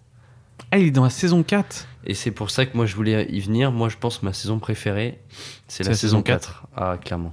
Je kiffe. Et justement, cette saison 3, T'as la j'aime. saison 5 qui est pas mal aussi. hein. Ouais. Moi j'aime beaucoup la saison 5 avec le début, avec le crack boursier. T'as ce... Tu veux tout spoiler. Désolé. mais moi, bon, mais, mais c'est toi qui as voulu Ouais, dire. On est en plein milieu, euh, on va faire les saisons euh, même, tant pis. Bon, on oublie, on oublie ta question, peut-être? Bon, Peut-être qu'on y revient après. peut-être qu'on en oublie plus, je ta crois que je l'ai préparé pour après. Je suis Putain, vraiment. t'es vraiment je un saute mes connard. questions. On va se faire- Euh. En plus, on va se faire démonétiser parce que je viens de dire que t'étais un connard. Putain, on va devoir mettre contenu explicite sur Acast et ça de ta faute. Bon, on devrait le mettre sur tous les épisodes. Non, Mais enfin. je pense euh, qu'il faut qu'on brain euh, Spotify. Ouais. Non, On mais pas c'était sympa. Ce qu'il me disait, franchement, tranquille. C'est- C'était amical. ouais. Alors, euh, non, moi, justement. euh, Tu la trouves plus en retrait Ouais, plus en retrait. Il lit vraiment mes lignes, quoi. Le mec. euh, Bah oui, vu que j'ai pas préparé de notes, je suis obligé, je suis obligé de faire semblant. ne- aucun respect. Vraiment, il lit ma ligne. Saison un peu en retrait, mais c'est moi qui l'écris, mec. Qu'est-ce que tu. Après, moi, je trouve que on reproche un pic des- Ça va là? C'est- Je vais reprendre d'ailleurs tes idées. Non, mais comme je disais, moi, c'est euh, pour moi, c'est une saison un peu plus en retrait parce que on, on est concerné par ce, cette mission sur les bijoux et tout, et toute cette, euh, cette partie un peu russe, communiste et tout ça. Mm. Et moi, j'ai un, j'ai un peu moins kiffé euh, cette saison. Ok. J'ai envie de chialer vraiment. euh. Gros, Un peu déçu, quoi. Gros avis sur, euh, gros- sur cette saison. Avis très complet. Je pense que tu pourrais rédiger une thèse et marquer euh, J'ai un peu moins aimé cette saison. très intéressant. Non, mais attends, je sais plus ce qui se passe dans cette. euh, dans cette... Bah, c'est le, oui, c'est le, la, le, la le avec les bijoux C'est la déclaration de guerre, quoi. et le, le- en parallèle la déclaration de guerre euh, des Shangri-Ta. Ok. Euh, Est-ce que pour toi on se rapproche du pic de charisme de Killian Murphy dans cette saison ou pour toi vraiment il y a un moment où il est intestable? Non, il est intestable partout. tout le temps Ouais, Bien sûr. ok. Bien sûr, il est, il est, c'est un personnage qui est, qui est calme, enfin qui a un faux calme, tu vois, il est très Ouais. calme et il peut exploser à tout moment. Il réfléchit énormément, très intelligent, sa manière de s'exprimer, euh, Hmm. très éloquent. On le verra d'ailleurs dans les saisons d'après où euh, bah, Ouais, ça quand y est, il va se mettre à la politique, tu Ouais. vois. Et je trouve que hum, non, non, non, c'est vraiment tout du long. Et même je trouve que son charisme évolue, quoique il baisse un peu à la fin. Ok. Le dis. Euh, D'accord, d'accord. J'ai vu ta prochaine question. Ok. Est-ce que tu penses que c'est le rôle de sa vie? Et bah justement. Toi, ouais. est-ce que tu penses que c'est le rôle de sa vie? Et bah je me posais la question parce que donc Killian Murphy, bon, on va le présenter en quelques films. Moi j'ai noté 28 jours plus tard Ouais, que j'aime beaucoup. Euh, ensuite, il y a beaucoup, il a tourné beaucoup avec euh, Christopher Christopher Nolan. Nolan, donc Ouais. Inception, euh, les Batman, Et Oppenheimer. Oppenheimer qui sort bientôt, Et Dunkerque. euh, Dunkerque aussi, c'est vrai. Euh, moi, j'ai mis Sunshine aussi parce que c'est un film que j'aime beaucoup, mais voilà, il a fait beaucoup de, de films. Euh, et je me posais légitimement cette question est-ce que c'est le rôle de sa vie finalement? Parce que il a Sans jamais eu, doute. Oui, sans doute. au final, il a jamais eu des premiers rôles, si je me trompe pas. Enfin, si, il en a eu 28 jours plus tard, c'est un premier rôle. Oppenheim- Oppenheimer, ça va en être un. Ouais, Mais- j'attends beaucoup moi Oppenheimer pour me faire cette Ouais. euh, cette Cette réponse. Ouais. mais euh, je pense que tu peux pas avoir de meilleur rôle à, avec six saisons en tant que personnage principal. Ouais, C'est plus- dur de, de dépasser un film euh, quand tu as le temps de autant travailler un personnage Ouais. en tant qu'acteur, surtout un personnage de cette ampleur-là, comme tu l'as dit au tout début de- du podcast, c'est un personnage qui a beaucoup de réflexion, qui est travaillé sur plein d'aspects différents. Et ouais, pour un acteur, forcément, c'est- très agréable de, de travailler sur une série. Mm. Parce que tu as vraiment le temps de rentrer, tu as le temps de tenter des choses avec les saisons, avec les. Tu vois ce que je veux dire? Ouais. Donc, euh, ouais, ça doit être le rôle de sa vie en vrai. Ouais, je pense aussi. Même si Oppenheimer peut être vraiment fort, et je pense qu'aussi Peaky Blinder a joué en, en tant qu'expérience et améliore ses futurs rôles, mais euh, ça pourra pas dépasser six saisons de Peaky Blinder, c'est trop compliqué, et ça restera le, le rôle aussi qui lui va le mieux. Je trouve qu'il a vraiment le... On pourrait pas associer quelqu'un d'autre à ce, à ce rôle-là, en tout cas au jour d'aujourd'hui. Mais, euh, mais ouais, non, je pense que c'est son meilleur rôle. Ok, bah écoute, euh, je le pensais aussi parce que quand je regardais sa filmographie, comme tu le dis, il a eu tellement le temps de, de, de le créer, de le, de le modeler comme Ouais. il voulait. Et puis même la série, euh, elle donne tout sur lui, donne Ouais, tout le focus, tout- toute la lumière est sur lui. Il est mis en lumière, quoi, clairement, pendant Euh, tout- donc toute la série. C'est clair que pour moi, c'est le rôle de sa vie aussi. et C'est il n'y a pas de honte à dire euh, Kylian Murphy de l'associer directement à Peaky Blinders parce que honnête- très honnêtement, Ouais, et puis c'est pas, pas une mauvaise chose. Il pourrait être associé euh, à Spider-Man ou à ce qui est beaucoup moins Mm. alléchant. Et là, il est quand même euh, associé à l'un des personnages les plus charismatiques du cinéma.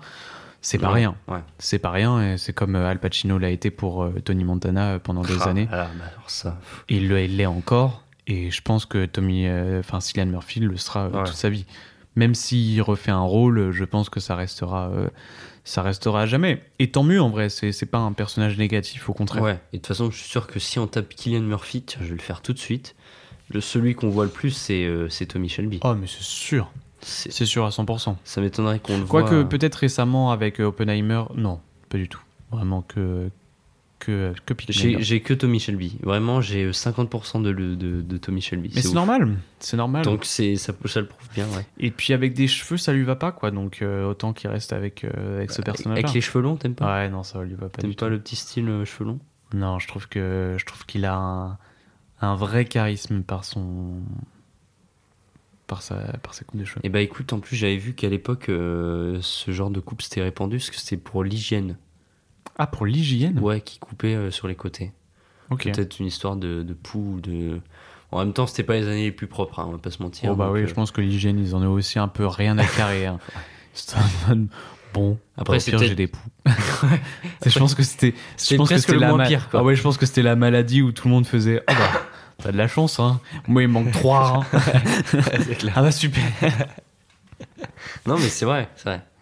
Mais euh, bon, c'était peut-être aussi un prétexte pour faire des coupes stylées, parce que alors vous Je très bien. pense. Je pense que euh, même euh, le- le- les, les coupes de tous les personnages lui vont très bien, sauf celle de Finn, qui ressemble à rien. Ouais.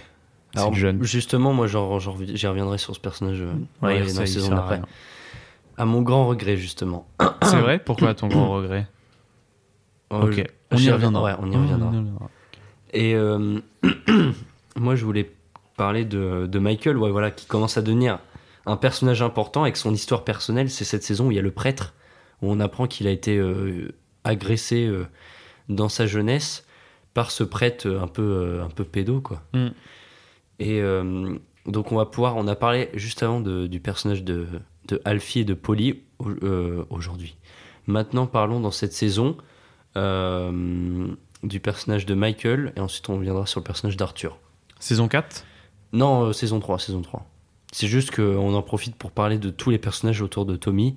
Ah, ok. Donc là, on peut, on peut parler de Michael et de Arthur. T'as quoi à dire? Je te prends au dépourvu. tu voulais me lancer. Bah écoute, Michael, en effet. non, mais on en a déjà un peu parlé de Michael oui, en vrai. c'est celui qui a l'évolution, on va dire, en tout cas en tant que personnage, La plus intéressante. Je dirais pas la plus intéressante, mais en tout cas, il prend, c'est lui qui prend le plus de galons parce qu'il arrive euh, limite orphelin et tout ça, il est Ah, je trouve que c'est le personnage auquel on peut le plus s'identifier. Ah ouais? Tu vois, comme je t'ai dit, c'est c'est le personnage qui au début est lambda comme nous Ouais. et qui va arriver au fur et à mesure et, Ouais, c'est pas et faux. se mettre Vu dans cette ça, famille. Tu vois ce que je veux dire? C'est le personnage pour moi auquel on peut le plus s'identifier. On va pas s'identifier à, à Thomas Shelby ou à, ou à Arthur. Tu vois, c'est c'est vraiment, je trouve, le personnage qui a la meilleure évolution du début à la, à la fin de la série. Ouais. Et euh, donc, comme on en a déjà parlé, que penses-tu d'Arthur? Bah, Arthur, c'est un personnage euh, compliqué. Parce Ouais. qu'on l'aime bien. C'est un peu le grand frère un peu con qu'on aime bien. Mais à des moments, euh, t'en peux plus, quoi. Ouais, c'est un il boulet. est- il est- ah ouais, il est trop con, quoi, à un moment donné. euh. Mais en Bah. même temps, il, heureusement qu'il est là, parce qu'il apporte aussi une détente un peu dans l'atmosphère. Il apporte... Si, il a... Ah, il il, a- il est fougueux quand même. Faut pas euh, Ouais. négliger cet aspect-là qu'il est, il Ouais, peut il à a- tout moment. Ouais, mais il apporte un peu aussi de, de rire et de, de, de moments un peu de malaise et de. Ouais, je vois. Tu vois ouais. ce que je veux dire? Il apporte Quand aussi il ce bourré, côté un peu, voilà, et Ouais. ce, ce côté un peu plus folklore euh, que Thomas a pas du tout. Ouais. Et je le trouve intéressant euh, sur ce point-là. Maintenant, je trouve que c'est un personnage pas du tout intéressant qui traite du sujet euh, de l'alcool et d'un gars perdu, quoi. Et Tu vois, Ah ouais, d'un- tu d'un trouves mec- pas assez intéressant Non, je le trouve pas Bah, intéressant. Parce Je que trouve que c'est pas une évolution que j'aime, même s'il va avoir une évolution intéressante, c'est pas l'évolution que Ouais. j'aurais aimé, tu vois. Je pense que John a une évolution beaucoup plus intéressante et un personnage beaucoup plus intéressant que Arthur. Bah parce que justement, euh, c'est, je crois que c'est à cette saison qu'il commence à avoir la foi, il rencontre sa femme et il commence à avoir la foi ouais, euh, bien religieuse et tout ça. Moi, justement, je le trouve intéressant ce personnage parce que.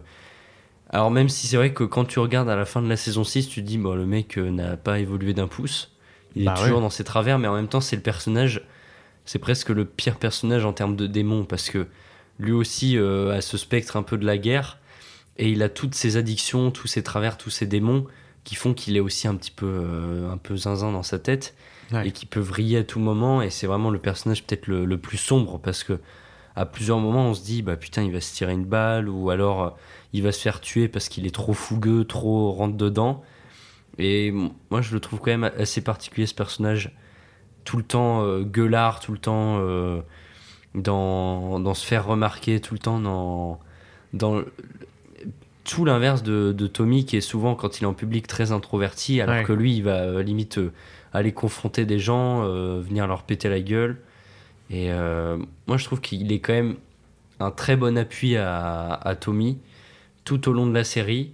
Et en même temps, c'est un peu le personnage ambivalent où il y a des moments où tu te dis il est juste insupportable. Ouais, non. Mais ça fait partie de son personnage d'être un véritable, à la fois un ange gardien pour Tommy, un véritable boulet qu'il ramène tout le temps à sa condition Ouais. de d'homme qui a, qui, a, qui a un, qui a un passé traumatique. euh, Et c'est un peu le- la version ratée de Tommy Shelby au final. Clairement, mais c'est la version parce que on peut dire qu'ils ont à peu près la même base, euh, les trois frères, mais que on a quelqu'un qui voit loin avec euh, Thomas Shelby, on a quelqu'un qui se laisse aller et qui, qui voit rien avec euh, Arthur, et t'as John qui est un peu entre les deux, qui aimerait devenir le leader de la famille, mais qui aussi euh, est très Ouais. boulet et très rien à foutre, euh, qui, se re- qui se rapproche du côté d'Arthur. Ouais, et puis au final, le, le, le personnage de Michael Gray, au contraire, lui, euh, ira plus dans droit, la direction ouais. de, de Thomas Shelby que dans celle d'Arthur. Et puis combien de fois ils se battent dans la série euh, Ah Premier bah, oui. degré, Arthur et Tommy, c'est toujours un, un amour fraternel vraiment très particulier où,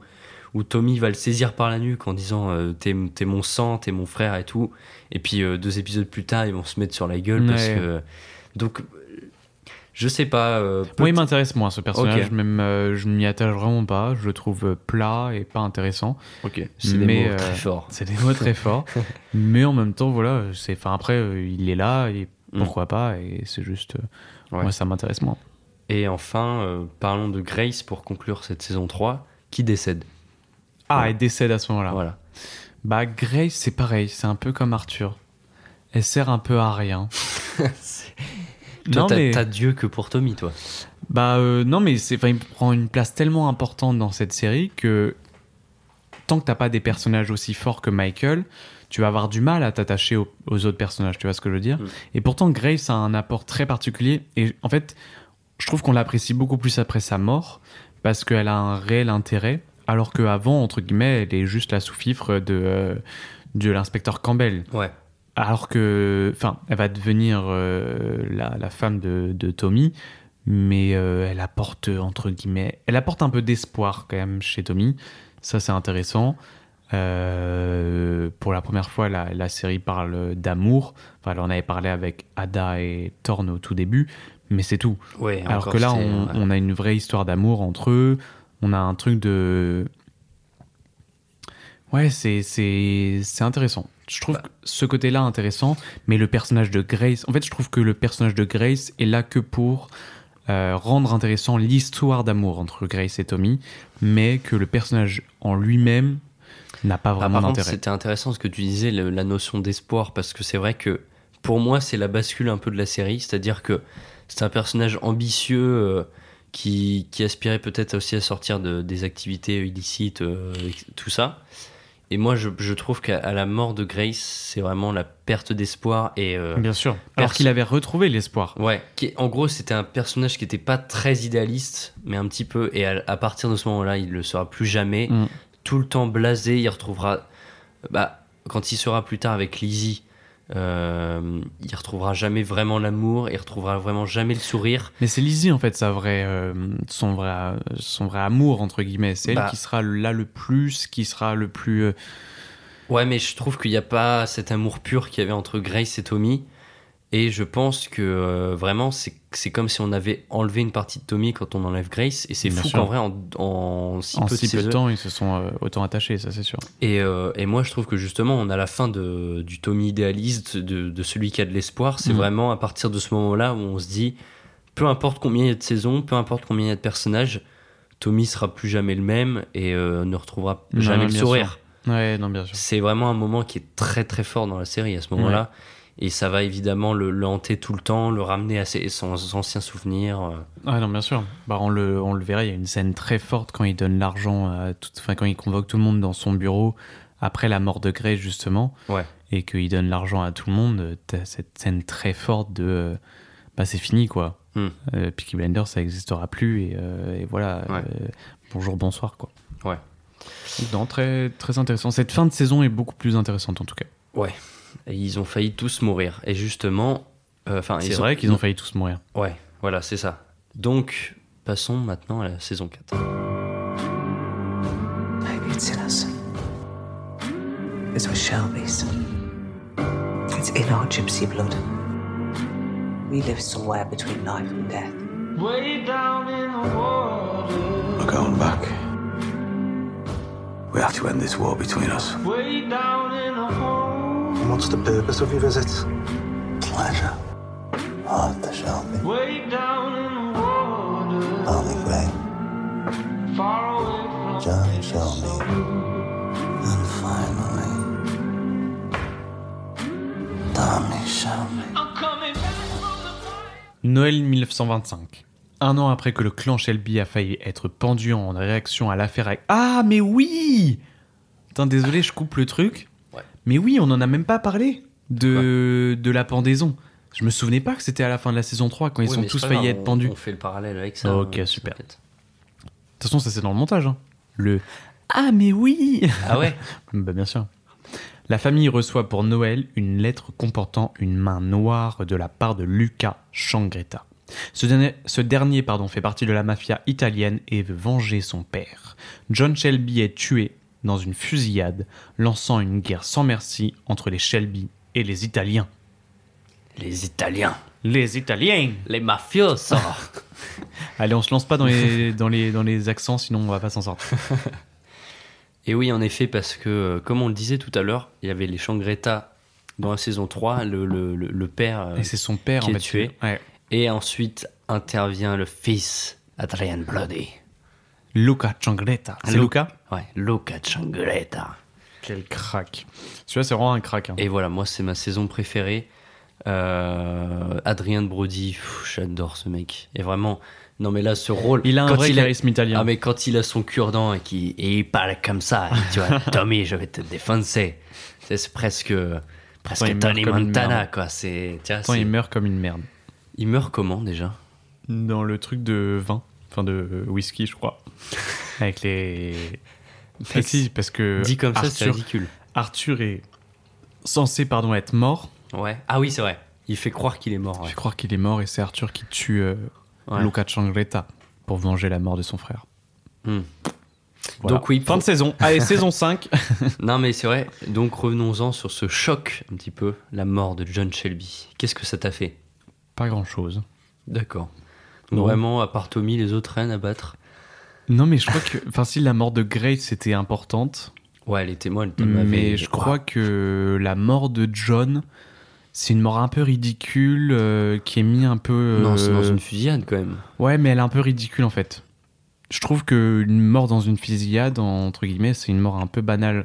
C'est une fusillade, tu vois. Il y a forcément des gens qui vont mourir, tu vois ce que je veux dire Le mec, il faut qu'il y ait une explosion à la Jason Statham. Non, pour mais faut que vois- badass, tu vois. Non, mais je trouve ça, tu vois, une balle euh, par une balle qui est tirée et vise, euh, tu vois, Grey. Je trouve ça beaucoup plus fort et beaucoup plus marquant Oui, je que euh, ouais. une fusillade entre deux clans. Ouais, Forcément qu'il y en a qui vont mourir. S'ils meurent pas, c'est bizarre. Mm. Tu vois ce que je veux dire? Et bon, je pense qu'ils auraient trou- pu trouver une, euh, une alternative à cette mort, Ouais. même si euh, elle montre aussi les dangers euh, de, de ce banditisme et euh, Ouais. qui met aussi Thomas Shelby face à ses euh, Responsabilité. face à ses responsabilités, bien sûr. Bah, ils sont pas ils sont pas intouchables et c'est vrai que ça nous le rappelle violemment et moi c'est pour ça que j'aime bien cette mort Mhm. c'est parce que ça tape direct dans l'art et on arrive direct à une mort où euh, on se dit euh, ah bah oui putain on reste dans une série donc même les personnages principaux peuvent Peuvent mourir mourir. à tout moment et c'est pas euh, Alors ils le font quand même intouchable. que à partir de la saison 4.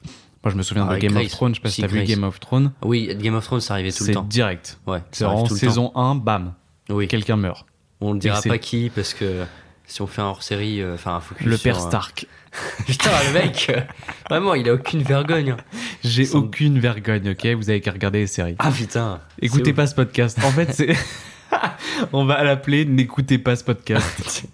Mais un jour, vraiment, on va faire, euh, on va faire un, un épisode spécial spoil. non, mais en fait, ce qu'on essaye de faire, c'est qu'on essaye de ramener les haters. Parce qu'on n'a pas assez de, on n'a pas assez de commentaires négatifs dans les, euh, sur Instagram, parce qu'on n'en a pas. Et du coup, on se dit qu'en faisant des bad buzz, on fera connaître le podcast. C'est vrai, c'est vrai qu'on. Donc on va, un jour, on va faire un épisode où on spoil toutes les séries du monde. Et, en- et vraiment, juste, on intitule le le- l'épisode euh, Game of Thrones. C'est quoi le plus gros spoil De tous les temps De tous les temps. C'est une question que je me suis jamais posée. Attends, Faut mais- que ce soit une œuvre importante, mais qui est pas trop spoilée en même temps. C'est compliqué. la fin de Seven, tout le monde la connaît. C'est quand même une gros, un gros spoil, ça. Ouais, mais en même temps, comme La je te femme dis, c'est de- très connu. J'avais envie de la spoiler. T'es horrible. Je suis horrible. Quittez ce podcast si vous n'aimez pas le spoil. non, mais voilà, en vrai, euh, c'est pas de notre faute. hein. Bon, Bon, allez, bref, on se concentre. euh, donc. tu, vas, tu vas y arriver. Tu vas y arriver. On a Prends parlé une respiration. On a parlé de Bois une gorgée d'eau. On a parlé de, de pas mal des, de- des, des personnages secondaires. Eh bien, vu que John Shelby meurt, on peut euh, donner un petit avis dessus. Qu'en penses-tu Mais bon, apparemment, tu t'en fous de tout le Maintenant, tous on en a autres. parlé un petit peu tout à l'heure de John Shelby qui rejoint, euh, qui rejoint un peu Arthur, mais qui est sur la voie aussi de devenir un chef, comme Ouais. Thomas. Euh, je trouve que c'est un personnage très intéressant, notamment au moment de son mariage. Je le trouve beaucoup plus posé avec son mariage avec la, Ouais. la roumaine. C'est la roumaine. hein. non mais euh, Ouais, les, enfin, les, les Roms. les- moi, je trouve que le, le- le moment du mariage, c'est un de mes épisodes préférés parce que c'est incroyable. Lui qui est dégoûté, machin, etc. Et qui au final euh, finit avec une très belle roumaine. Oui. Donc au final, ça Oui. va, il, il s'en sort pas si mal. Et, euh, et c'est un, un personnage pardon, qui restera fort euh, dans les saisons d'après. Le personnage de, comment elle s'appelle? Esme, Esme, qu'on revoit après, ouais. qu'on revoit après. Et je trouve que c'est un personnage qui, euh, qui, qui est intéressant. Moi, j'aime bien justement cette dimension dans, dans Peaky Blinders, c'est le, le retour aux racines souvent. où Ouais. en gros, les, les Shelby de base, c'est des tziganes. Donc, Ouais. euh, bah voilà, les, des Roms, des gens itinérants, dans des, dans des roulottes, etc. Et tout le temps, ça, ça revient parce que c'est quand même les origines de, de toute la fratrie. Euh, John qui se marie avec, euh, avec une des leurs. Ouais. Euh, et tout le temps, ça revient, tout le temps, tout le temps. C'est l'attachement aux racines, c'est-à-dire que peu Ouais, importe. ce côté aussi très, très religieux et très culturel Oui, voilà, qui revient en- énormément. C'est ça. Alors que Tommy pratique pas du tout, mais il revient de temps en temps pour espérer avoir à la main un peu plus chanceuse. Entre Voilà, c'est ça. Et puis même dans la dernière saison, ça va être finalement un retour aux sources, encore une fois, Mhm. sur la toute fin. Euh, donc, au final, c'est toujours l'appel aux, aux origines, peu importe ce qu'ils font, même s'ils s'engagent en politique, même s'ils voyagent Ouais. partout, il est toujours rappelé par euh, ses origines. Et moi, je trouve ça vraiment intéressant. Bien sûr. même Polly qui est très très influente dans ce milieu-là, et tous les gens qui côtoient en général, ils sont, Mm. ils sont de ces milieux un peu de tziganes, un peu euh, gens itinérants, euh, venus de milieux pauvres au départ, qui... Ouais, non, c'est très intéressant. Puis ça montre euh, aussi euh, une vraie volonté de se sortir de, de ça et que Tommy entretient entre guillemets euh, ce, ce rôle de chef pour sortir toute sa famille de cette, de cette cette misère et, de, et c'est pour ça aussi qu'il va s'engager dans la politique pour aussi atteindre un stade un peu plus euh, glorieux et beaucoup plus prestigieux. Donc, donc voilà, Ouais. c'est très intéressant. Justement, t'en penses quoi de, de l'arrivée en politique de Tommy qui va C'est dans prendre cette plus saison de place? Ouais, c'est comme quand- là que ça commence à prendre plus de place. Bah moi je trouve ça très intéressant. J'ai- J'aime bien cette évolution, même si elle peut être un peu euh, chiante de temps en temps. C'est des Ouais. moments aussi qui sont. euh, Plus, euh, ouais.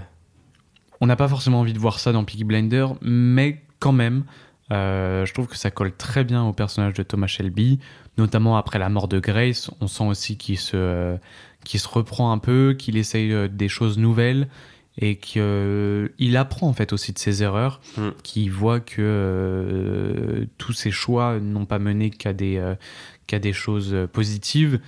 Et en s'engageant dans, dans cette politique, il espère aussi un meilleur avenir pour tout, pour tous les siens, parce qu'il a aussi un fils qui arrive à ce moment-là. Mm. Et, euh, et non, c'est aussi une.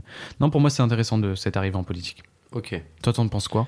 Bah, après, moi, je- vu que j'aime moins cet aspect dans les séries où ça prend plus son temps et il y a plus de parlotte, il y a des moments où ça m'a un peu dérangé, mais en même temps, ça prend de l'ambition, c'est il y a quand même des moments très intéressants et surtout dans Ouais, la puis c'est un peu 5, nécessaire. C'est un peu nécessaire quand même. pour la puis, suite, euh, ouais. ouais. la suite des événements. Il y a aussi la foi, euh, je voulais revenir sur un thème important mais qui est plus global, c'est le thème de la foi, parce qu'on en parlait tout à l'heure avec Arthur qui lui veut vaincre ses démons. Mm. Et, et Tommy, c'est la foi en sa famille, son empire. Polly, c'est la foi en son passé, tout le temps elle se rappelle Ouais. son passé, ses enfants. Elle a perdu sa fille, mais Ouais. elle retrouve Michael.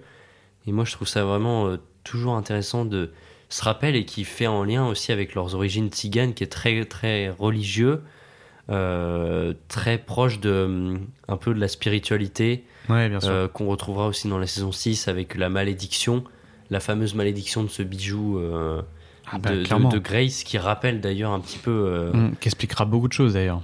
Ouais, Enfin, qui sera dans la tête de Thomas, euh, encore une fois, une, euh, une part importante de l'histoire. Ouais, donc c'est moi j'aime beaucoup cet aspect-là.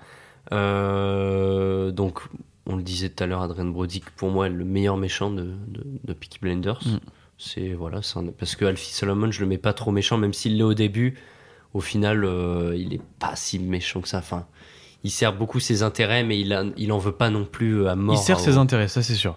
Lui, il, est- il voit même que ses intérêts, Ouais. mais il est pas pour autant. Enfin, ça reste, c'est un connard, quoi. C'est Oui. c'est un beau connard, mais en même temps, euh, quand on a besoin de lui, il est là et Oui. c'est un personnage Au final, c'est un personnage qui devient loyal par la suite à. Ah, c'est un Tommy. personnage très loyal, qui Oui. défend ses intérêts, mais Ouais. très loyal. Ouais. Et ça, c'était, c'est toujours, euh, c'est toujours intéressant d'avoir un personnage comme ça, surtout interprété par euh, Tom Tom, Hardy. Hardy. Ça le rend encore plus intéressant Mm. en tant que, en tant que, que comédien. Et euh, il y a un, un autre truc important pour revenir sur l'histoire, euh, qui était que les Shelby se rapprochent d'Al Capone dans cette saison, donc c'est assez ouf. Ah oui, Je- alors, je n'ai pas le souvenir qu'on le voit, mais euh, il y a encore cette ouverture sur les États-Unis, et d'ailleurs, Ouais, c'est là ouais, où euh, Michael il commence à prendre les affaires. Mais c'est ça, c'est ce que j'allais dire. Michael prend une place dans cette saison beaucoup plus importante et arrive presque au même stade que Thomas, alors que.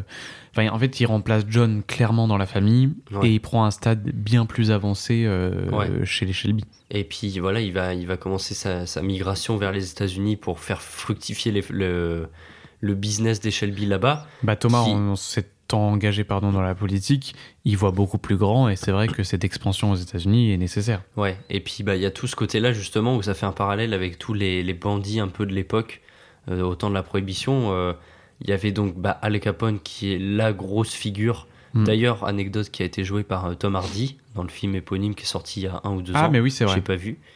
Donc euh, voilà. Et puis après, il y en avait plein d'autres. Il y avait euh, John Dillinger qui est, qui est dans Public Enemy, joué par Johnny Depp. Mm. Il y a un film donc sur lui. Ah, il est incroyable. Il y avait, Public Enemy. Il y avait Babyface Nelson, il y avait Machine Gun Kelly qui a donné son nom au rappeur aussi qui s'appelle pareil. Enfin, il y avait toute toute une époque, euh, là, dans les années 20-30, où euh, il y avait beaucoup de banditisme, de gangsters aux États-Unis, et c'était presque euh, des gens qui étaient bien vus. Il y avait Bonnie and Ouais. Clyde aussi, évidemment. Mm. C'était des gens qui étaient bien vus dans les médias, mais qui en réalité étaient des, Des grands bandits, quoi. des grands bandits qui Mm. braquaient des banques, qui tuaient des gens. euh, euh, Sans vergogne. Ouais, voilà. Et, euh, et donc, ça fait évidemment le parallèle avec les Shelby. Et même Mhm. si on voit pas tous ces, tous ces bandits, On le on, a- sait. on, on le sait, on a le sentiment qu'il y a vraiment d'un côté les États-Unis, où Mhm. là-bas c'est vraiment très marqué, et de l'autre côté euh, l'Angleterre. J'ai l'impression que oui, les Shelby, les Shelby, ouais. oui, voilà, qui eux dominent la partie ouais, euh, anglaise. Euh, et qui ramènent Alors que c'était pas du tout le cas hein, dans l'histoire. Ah oui, oui. C'est vraiment que dans, dans, dans la série. Parce Oui, que parce que pour le coup, les, les, enfin, le gang des Peaky Blinders qui a vraiment existé, c'est pas un gang un qui était truc. très Ouais, important. c'est un petit truc. C'était. euh, Puis c'était pas du tout la même histoire. Ils étaient beaucoup plus violents, beaucoup plus. euh, Enfin, ils, sont, puis- ils sont très beaux dans cette série, mais ils étaient, euh, c'était des- vraiment des, des, des Ouais. méchants Ouais. purs et durs. Quoi. Et puis c'était euh, des, des groupes qui étaient pas très organisés, un peu comme il y avait euh, Ah, à Paris ouais, les Apaches. Ah, mais C'était un- des gangs un peu de rue qui étaient pas très organisés, qui n'ont pas duré très longtemps, des années euh, 10, 20, 30, Mm. pas plus, et qui commettaient des petits larcins qui n'étaient pas, qui étaient pas euh, destinés à devenir des Tommy Shelby énormes en politique et tout ça. C'était vraiment. Et d'ailleurs, la plupart étaient très jeunes. La plupart avaient euh, étaient encore adolescents et tout quand ils commençaient déjà à faire des, des crimes. Donc euh, là, on s'éloigne complètement de, de l'inspiration du gang. Non, mais bien sûr. Et puis il y a un épisode, enfin il y a une, euh, une sorte de documentaire très intéressant qui s'appelle Les vrais Peaky Blinders, l'histoire du redoutable gang de Birmingham, qui est sur la chaîne Profession Gangster. C'est un épisode, un, documentaire qui dure 49 minutes et qui reprend euh, l'histoire du, du gang et qui montre effectivement un peu le parallèle entre la série et, euh, et l'histoire réelle. Donc euh, voilà, si vous voulez euh, vous intéresser à cette série euh, d'un peu plus près, c'est très intéressant. Ok. Eh bien, euh, passons à la saison 5. What is God? And that of the Peaky Blinders. We on the ropes. Who's gonna hang us now, eh? Wake up slowly. There are blue skies. Mr. Shelby, you've come to my attention. No one is going to hang you, Tommy. You're going to hang yourself. We all try and get away, Your drunken eyes. but we never do. Robin silver. and Strange weather. England lives tonight and marches on! Sometimes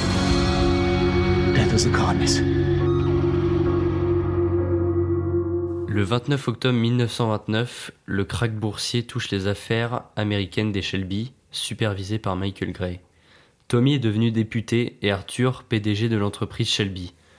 Tommy se fait approcher par Oswald Mosley, tandis que la crise rapproche les classes pauvres du communisme et du fascisme, ainsi que la montée du national-socialisme, le nazisme. Moi, c'est ma saison préférée. C'est En fait, saison je le sais, préférée c'est ma saison préférée.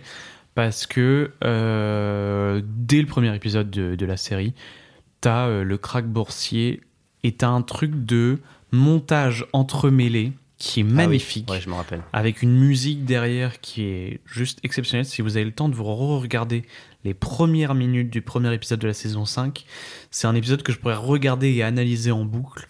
C'est euh, des plans séquences un peu de dos et euh, un plan du dessus de Michael. Enfin bref, c'est magnifique. Et euh, effectivement, t'as Arthur qui devient PDG, il a, il, il a un rôle un peu plus important dans la série. Et enfin, t'as Os, Oswald Mosley. Euh, et cette fin, quoi. T'as la fin de la saison 5 qui nous a tous laissés sur le cul pendant, euh, allez, plus d'un an.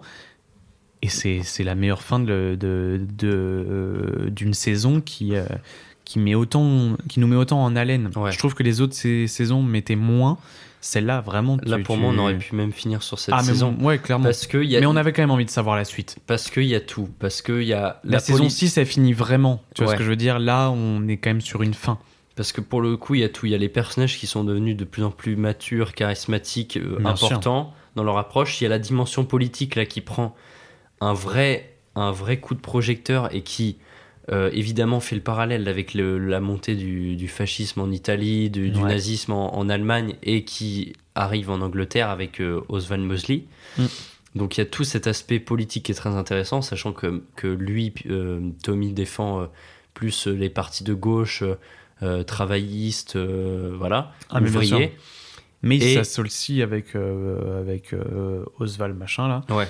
Et c'est vrai que bah, ça devient intéressant. Et, euh, et le contexte qui fait que là, on est en 1929, le, le, le jeudi noir a eu lieu aux États-Unis, donc gros crack. Donc là, c'est l'une des pires années pour les États-Unis, euh, qui va avoir des répercussions euh, partout en Europe. Euh, deux ans plus tard, en Allemagne, euh, des gens sont avec des brouettes de billets qui valent plus rien dans les rues. Mm.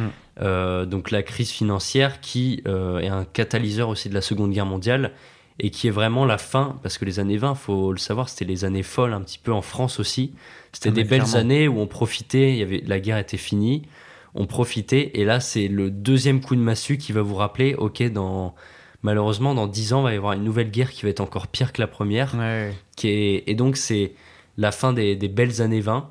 Euh, donc moi je trouve que c'est vraiment le, le pic, en effet, comme tu dis, pour moi c'est les deux meilleures saisons avec la 4. Ouais, C'est le pic et en plus qui va nous amener sur cette fin tout en tension, tout en Ah montée en ouais, puissance, qui va être Non, exceptionnel. je trouve qu'il y a un vrai travail. Enfin, dans tout le long de la série, tu as un vrai travail à l'image, tu as un vrai travail au montage, à l'esthétisme, que ce soit au niveau des décors, des costumes, euh, de tout ce qui est autour. Mais je trouve que dans cette saison 5, il y a une vraie montée en, en puissance. Je pense notamment à cette cabine dans le champ, tu vois, de cabine téléphonique Ouais. dans le champ. Enfin, en fait, il y a tout un tas de trucs, moi, qui m'ont marqué. Puis t'as l'arrivée de Anya Taylor-Joy Ouais. dans le personnage de comment elle s'appelle? Putain, j'ai plus son nom. De Gina. Gina. Dans le personnage de Gina. Ouais. Et je trouve que c'est un personnage qui est-ce qu'il est intéressant ou pas? C'est un personnage quand même très secondaire, mais euh, qui est nécessaire à l'évolution de Michael, Mm. un peu comme Grace l'a été pour le personnage de, de Tommy, Euh, mais là différente parce qu'elle n'apporte pas forcément que du bon, Ouais, vrai. en tout cas euh, auprès de Michael et surtout auprès de la famille. Ouais. Tu vois ce que je veux dire? Donc, personnage très intéressant et euh, saison très intéressante. Non, moi j'ai adoré cette, euh, cette saison. Je pense que c'est euh, clairement une saison que je pourrais re-regarder sans avoir à tout regarder. Ouais. Et en sachant la fin, t'as même pas besoin de revoir le début de la saison 6. Tu sais comment ça se finit. Et, et ouais, non, cette, cette fin est vraiment Parce qu'il y a- il y, a toutes les manigances politiques, il y a tout ouais, Mm. vraiment qui, qui s'accentue. Et on est moins sur Tommy, Ouais. sur le, le côté politique de Tommy. On est quand même, enfin, différente. Dans la saison 4, on était tout le temps au tribunal, machin, etc. Là, on est quand même beaucoup plus euh, dans des lieux différents et ça rend, euh, ça rend le récit plus intéressant à suivre. Mm. Ouais. Et puis, euh, alors moi je voulais revenir sur le personnage de Finn, justement, qui est un des derniers gros personnages, on va dire, que moi je trouve vraiment un peu sous-exploité parce que moi, pour moi, le cheminement naturel, ça aurait été qu'il remplace John Shelby et qu'il devienne quelqu'un de nouveau, quelqu'un qui prenne de l'importance. Et on le verra par la suite, même dans la saison 6, c'est un personnage qui est totalement effacé au final, Ouais.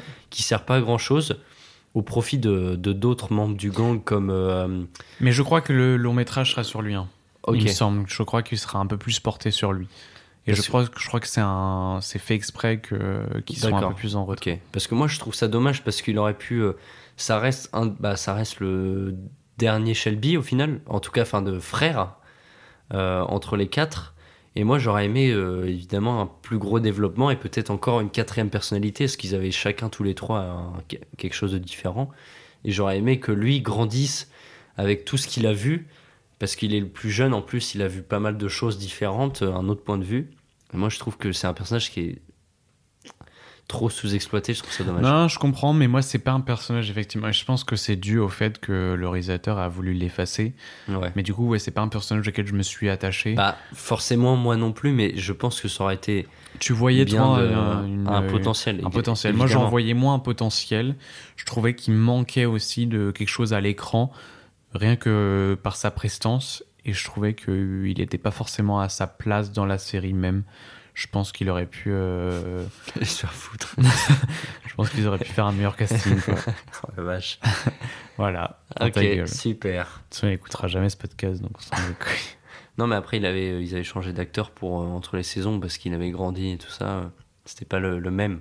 De Ah la bah saison voilà. 1 à la saison. Ça montre bien son charisme inexistant. Il faut pas le faire grandir plus vite, le gamin, au bout d'un moment. euh. Ah bah écoute, euh, certains sont... Ah par contre, non, moi je pense à Isia, Isia qui est... euh, Isia, Isia, Donc, c'est le, le fils du prêtre hum, qui est lui très intéressant. qui est, qui est vraiment pas mal. Et qui a un, un vrai charisme de Peaky Ouais, Blinder. lui, lui, pour le coup, il est Contrairement euh, à Finn, euh, il est cool. avec sa gueule de con. C'est ok. Non mais soyons... Disons les termes. Mais j'aime bien aussi euh, bah, son père, il s'appelle comment, Isaiah? Ah oui, Parce que c'est lui le prêtre. Le Ah, prêtre. j'adore. Et lui, j'aime beaucoup parce qu'il s'appelle Jérémia. Ah oui, ouais. Jérémia. Il revient de temps en temps. J'adore ce personnage. Et c'est le, le mec, euh, le gars sûr, quoi. C'est. Ouais. Ça manque un peu de personnage un peu plus fort et euh, différent parce qu'il a un style différent aussi dans sa manière.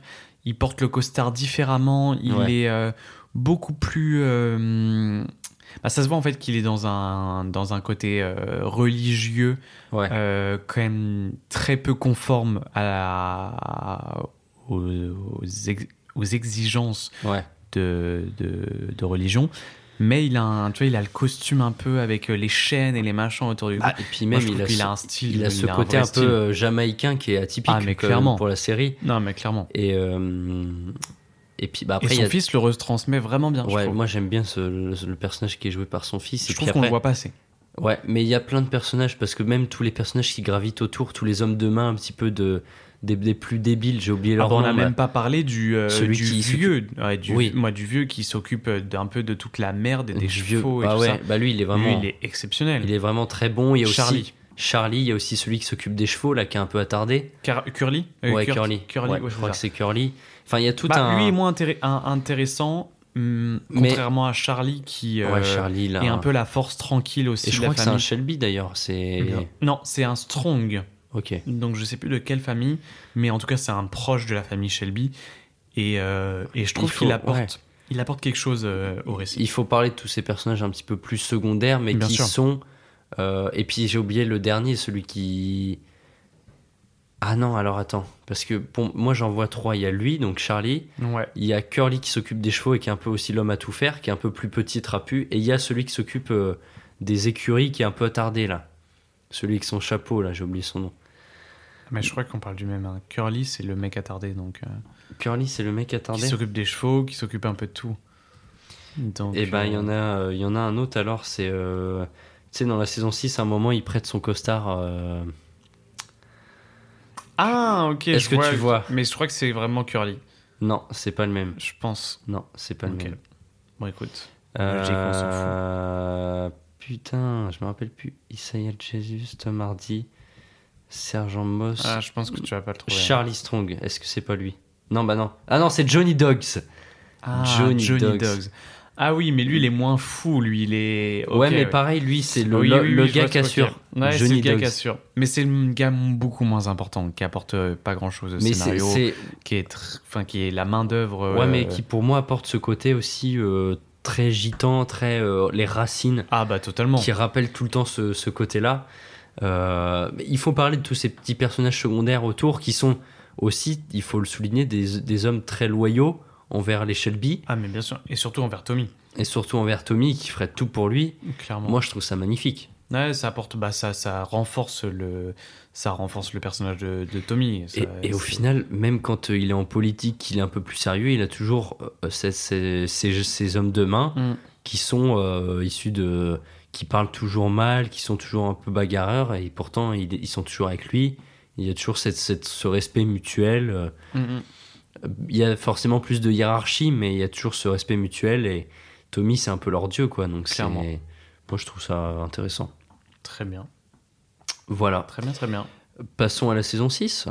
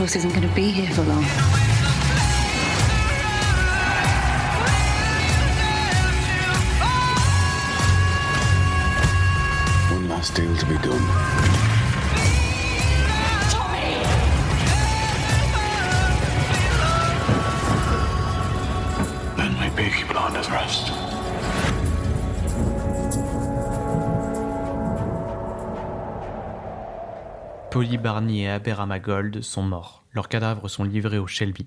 Les funérailles ont lieu. Michael jure de se venger de Tommy, qu'il tient pour responsable de la mort de sa mère. Le 5 décembre 1933, quatre ans plus tard, jour de la fin de la prohibition, Tommy, désormais sobre, organise une rencontre avec Michael et des associés commerciaux de Jack Nelson, un chef de gang du sud de Boston et l'oncle de Gina, sur l'île de Miquelon.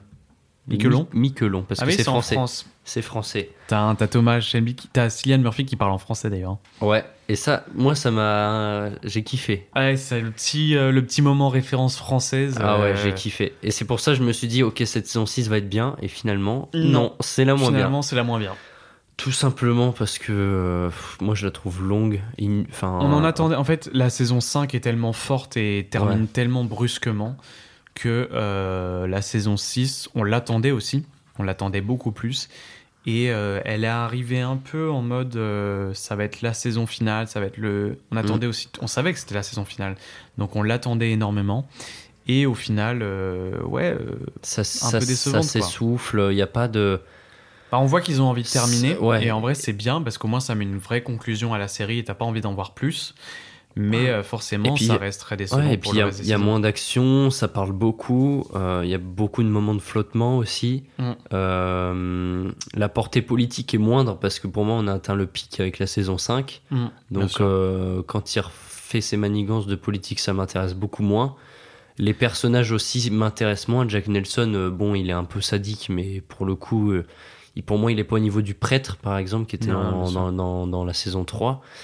Euh, Oswald Mosley, pareil, il est pas à son, son prime. Il y a sa femme, par contre, qui est un peu la femme vénale qui, qui attire euh, Tommy dans son piège et Tommy qui tombe dedans comme un couillon d'ailleurs. Oui, bah, Alors lui, par contre, son point faible, c'est les femmes. hein. Vraiment, il... Ah, bah ça. Avec Vraiment. Lizzie, on n'a pas parlé assez du pire personnage de Ouais, Lizzie. Moi, me fait un peu de la peine. Et Pourtant, elle- il est super ce personnage parce que c'est le C'est une personnage. femme très forte et c'est le personnage euh, féminin, je trouve, le plus fort avec Polly. Ouais, parce, Parce que, que- pour le coup, c'était c'était une prostituée qui euh, qui a su Il y gagner a une les évolution faveurs. aussi qui est. Enfin, il y a une vraie Ouais. évolution. Elle passe de prostituée à. Et des... Elle gagne un statut social. Clairement, non. Et pour le coup, moi, je trouve que c'est un des personnages les plus droits dans le sens où elle fait tout pour sa famille. Mm. euh, elle s'occupe aussi de Tommy quand il a des problèmes. De ses enfants, elle Ouais. s'occupe de tout. Euh, Non, non, c'est une. Moi, j'adore ce personnage, honnêtement. Et peut-être même plus que Grace, parce Ouais. qu'on a peut-être plus le temps de la voir aussi, parce que dès la, dès la première saison, elle est là, Lizzie. Clairement. Et, et si tu te rappelles bien, c'est euh, John qui voulait se marier avec elle au début, Exactement. avant de se, de se marier avec, euh, Mm. avec Esme. Donc moi, je trouve que ouais, Lizzie, en effet, personnage très intéressant qui, qui, vient, euh, qui vient littéralement de la rue et euh, qui a un destin magnifique. Et moi, je trouve ça tragique quand Tommy l'a trompé avec la, la meuf de, de Mosley Mm. et qui a dit, bon, enfin, qui a révélé la- le truc qu'il s'est fait tromper et que, que tout le monde dit dans son dos quand Lizzie part, euh, tu la mérites pas, euh, elle, t'es trop bien pour elle et tout. Moi, je trouve ça horrible parce que je trouve que c'est un personnage qui certes avait une condition sociale misérable au départ, mais qui, par la su suite a su se mettre au Mm. niveau euh, complètement et voire même plus que, que la plupart des autres. Ah, Elle sûr. a su s'accoutumer, même si on voit que c'est pas trop son truc, les réceptions et tout ça, elle a su s'accoutumer, prendre son rôle euh, de mère au sérieux. Enfin, moi je trouve vraiment c'est un personnage super quoi. Ouais, carrément. En effet, mais sur le reste de la saison, on Bof. est on est plus en dessous. Moi, j'aime bien quand même la hein. fin. Ouais, j'aime bien la fin parce que en fait ça termine. J'avais aussi envie de, de terminer, de pas avoir envie de regarder quelque chose après. Tu vois ce que je veux dire? Ouais. C'est aussi bien de de- d'avoir une série qui te hype pas à la toute fin pour qu'au final tu sais qu'il va rien avoir de plus. Hmm. Moi j'avais envie aussi d'une conclusion et je trouve que la conclusion est assez intéressante et je trouve qu'on termine bien la série. Alors oui, certes, elle est moins, il y a moins d'action, il y a moins de d'intrigue, le, le récit est moins euh, moins intéressant, mais elle reste quand même assez fidèle euh, à ses débuts, elle reste assez fidèle à toute la, toute la série globale, et au final, elle m'intéresse quand même un peu, et j'ai- pourquoi pas la, la re-regarder, tu vois ce que je veux dire? Moi, il y a plusieurs défauts que j'ai notés. C'est, euh, enfin, selon moi, c'est déjà le. euh, moi, je trouvais intéressant que euh, Tommy il arrive sobre parce qu'il a pas arrêté de picoler Ouais. pendant toutes les saisons. Je trouvais qu'il y avait un truc intéressant sur le fait qu'il soit sobre et ça, je trouve, c'est un peu expédié parce qu'au final, à la fin, il se remet à boire et au Ouais. final, ça n'apporte pas plus. ça n'apporte pas plus, ça n'enlève rien. Enfin, c'est, ça ne change rien au C'est final. des détails un peu secondaires, effectivement. Alors que moi, je trouvais qu'il y avait un truc intéressant Mm. où il, il, il, s- il- il s'éloignait de ses démons un petit peu en qui arrive aussi avec la fin de la prohibition. Oui, voilà. Ça fait sens avec la fin de la prohibition Bien où la mort, la, euh, la mort, l'alcool va être euh, relégalisé, donc automatiquement tous les trafics vont, vont Vont cesser. s'effondrer. Mm. Euh, donc moi, il y avait ce côté-là que j'ai, que, qui était un peu dommage. Euh, également, moi, je trouve que c'est dommage euh, parce que c'est un personnage qui est tellement centré, Tommy, qu'au bout d'un moment, moi, ça, ça m'énerve quand il n'y a pas. Enfin, toutes les scènes avec les enfants, même si c'est très centré sur Ruby, sa fille qui, qui décède dans cette saison, Ouais. moi je trouve qu'il y a quand même, il manque un truc sur l'héritage familial avec les enfants, ce rapprochement qu'il a avec ses enfants. Au final, il a très peu de moments avec eux. Ouais, bien sûr. Et je trouve qu'il y a, enfin, évidemment, il a beaucoup de choses à faire et tout, et ça lui est sans doute reproché que son rôle de père, il l'a pas forcément. Mais je trouve que c'est bien dommage qu'il n'y ait pas toute cette notion de euh, je travaille aussi pour mes gosses et je les éduque pour, et euh, tout ce que j'ai fait dans ma vie, c'est pour mes gosses, parce qu'au final, c'est assez expédié, il n'y a pas beaucoup de moments avec eux. euh, Mm. donc moi, je Mais trouve ça aussi, un peu dommage. Ça rejoint quand même le personnage de Thomas qui, certes, est très famille, mais sa famille à lui qu'il a fondée, il Mm. la délaisse énormément Ouais. Pour, euh, pour entre En fait, c'est quelqu'un de tellement ambitieux qui délaisse euh, tout ce qui est autour de lui. Il voit Mm. toujours plus loin, il s'arrête jamais, et au final, c'est un peu aussi ce que, ce que, ce que veut raconter la série. Ouais. Et puis après, il y a bah, tout simplement, moi je pense que c'est la saison de trop. C'est-à-dire que ça manque de moments impactants. Il y a, les personnages aussi ont moins de fougue. Je dirais pas que c'est la saison de trop parce qu'il en fallait une quand même, mais peut-être un peu trop long.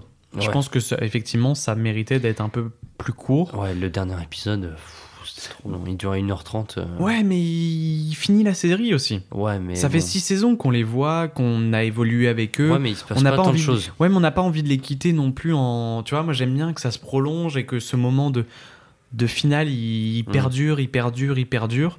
Et tu vois, tu leur dis au revoir aussi de manière un peu. euh, un peu plus Ouais, un peu plus ouais. un peu Mm. plus douce aussi, tu vois ce que je veux dire Mm. C'est pas abrupt, ça aurait été abrupt de finir à la saison 5 Mm. avec ce coup de feu, ce machin, ça aurait été trop dur.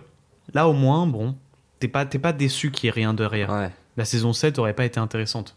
Parce qu'on a fini quelque chose, on a passé un cap. D'ailleurs, petite anecdote, parce qu'au départ, il devait en effet y avoir une saison 7. Et ce qui est très intéressant, c'est que ça devait se finir euh, au moment des premiers bombardements de l'Angleterre par, euh, par les nazis. D'accord. Donc en gros, c'était euh, la guerre, elle commence en 39, mais euh, la France attaquait très vite, mais l'Angleterre, évidemment, comme elle est assez éloignée et que c'est un peu le début de l'aviation, elle n'est pas tout de suite attaquée. Donc les premiers bombardements en Angleterre ont lieu dans les années euh, 40, Ouais. enfin euh, en 1940, je sais plus quel mois précisément. Et donc la, la saison 7 devait se terminer par ce moment-là, ce qui aurait aussi été plutôt intéressant parce que au final, ça respectait la chronologie du fin de la guerre, Première Guerre mondiale et début de la Seconde Ouais, Guerre. c'était intéressant. Et de marquer, cet entre-deux-guerres et on Voilà. avait dit, bon voilà, on vous a raconté l'entre-deux-guerres. voilà, c'est ça, et d'avoir ce marqueur temporel entre les deux, ça aurait pu aussi être Mm. Ça aurait pu intéressant. être une idée euh, effectivement euh, à suivre. Mais euh, en tout cas, voilà, ça se finit sur, sur cette année 1933, qui est quand même de toute façon le début du, du nazisme en, en Allemagne et le Bien début de, de la fin de l'escalade de violence qui va avoir lieu, de, de, tous les, de tous les problèmes que ça va engendrer, et puis du début de la Seconde Guerre mondiale. Euh, voilà, je- moi je suis plus mitigé sur cette saison 6. Je comprends. Mais en même temps, moi je la trouve nécessaire. Enfin, peut-être pas aussi longue, mais je la trouve nécessaire quand même pour conclure. Donc, euh, donc non, pas trop déçu. Je reste sur la saison 5 que je pourrais regarder en boucle et en Ouais. boucle. Mais euh, je trouve cette saison 6 euh, nécessaire à la bonne continuité de. Il y a beaucoup de séries qui ont eu une fin décevante Ouais. en mode euh, on t'arrête un peu au en plein milieu du truc. Là, au moins, je trouve qu'il y a une vraie, une vraie fin. En fait, t'as même, t'as pas, pas besoin d'en savoir plus. En fait, Mm. t'as, suivi la famille, t'as suivi tout, t'as eu toutes les histoires que t'avais à avoir. Et je trouve que c'est une série qui a une vraie fin, un peu comme euh, les Breaking Bad. Tu vois ce que je veux Ouais. dire Mm. Il y a une vraie fin, il y a un vrai truc. T'as pas envie d'en savoir plus et c'est Ouais. fini. Euh, Est-ce que tu as des trucs pour conclure? Parce que moi j'ai noté quelques points dont j'aimerais revenir pour conclure un petit peu. Nous, on a fait le Bah, tour écoute, de moi, ces ça m'a donné envie de revoir la série, en tout Voilà. cas. Une euh, énième fois. Ouais.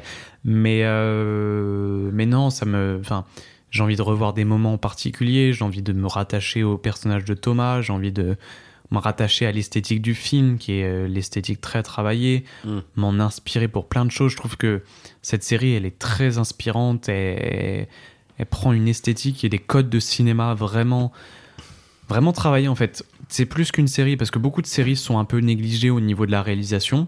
Là, pas du tout. On est à la fois au niveau du scénario sur euh, une narration très bien maîtrisée, mais également au niveau de l'esthétique. On a une photographie qui est absolument parfaite, avec des couleurs euh, exceptionnelles, des lumières qui sont vraiment travaillées de fond en comble, des costumes, des accessoires, des décors qui sont vraiment calés parfaitement pour, euh, pour apporter au, récit toute la profondeur dont il a besoin. Et je trouve voilà, que cette série permet d'avoir une sorte de, de- d'entremêlement, je sais pas si ça se dit, entre le cinéma et la série. Mm. Parce qu'on a ce truc un peu frustrant au cinéma euh, de la longueur, qui est des fois un peu négligé. Et, euh, et là, du coup, avec cette série, ça nous permet de profiter beaucoup plus de, de cette série, de cet environnement qu'on aime aussi, de ces personnages auxquels on peut s'attacher, à cette histoire qui euh, peut permettre euh, des plus grandes longueurs et des euh, moments beaucoup plus ciblés sur, sur certains moments. Donc non, moi je, Ouais. je conseille cette série à tous ceux qui, qui voudraient la commencer.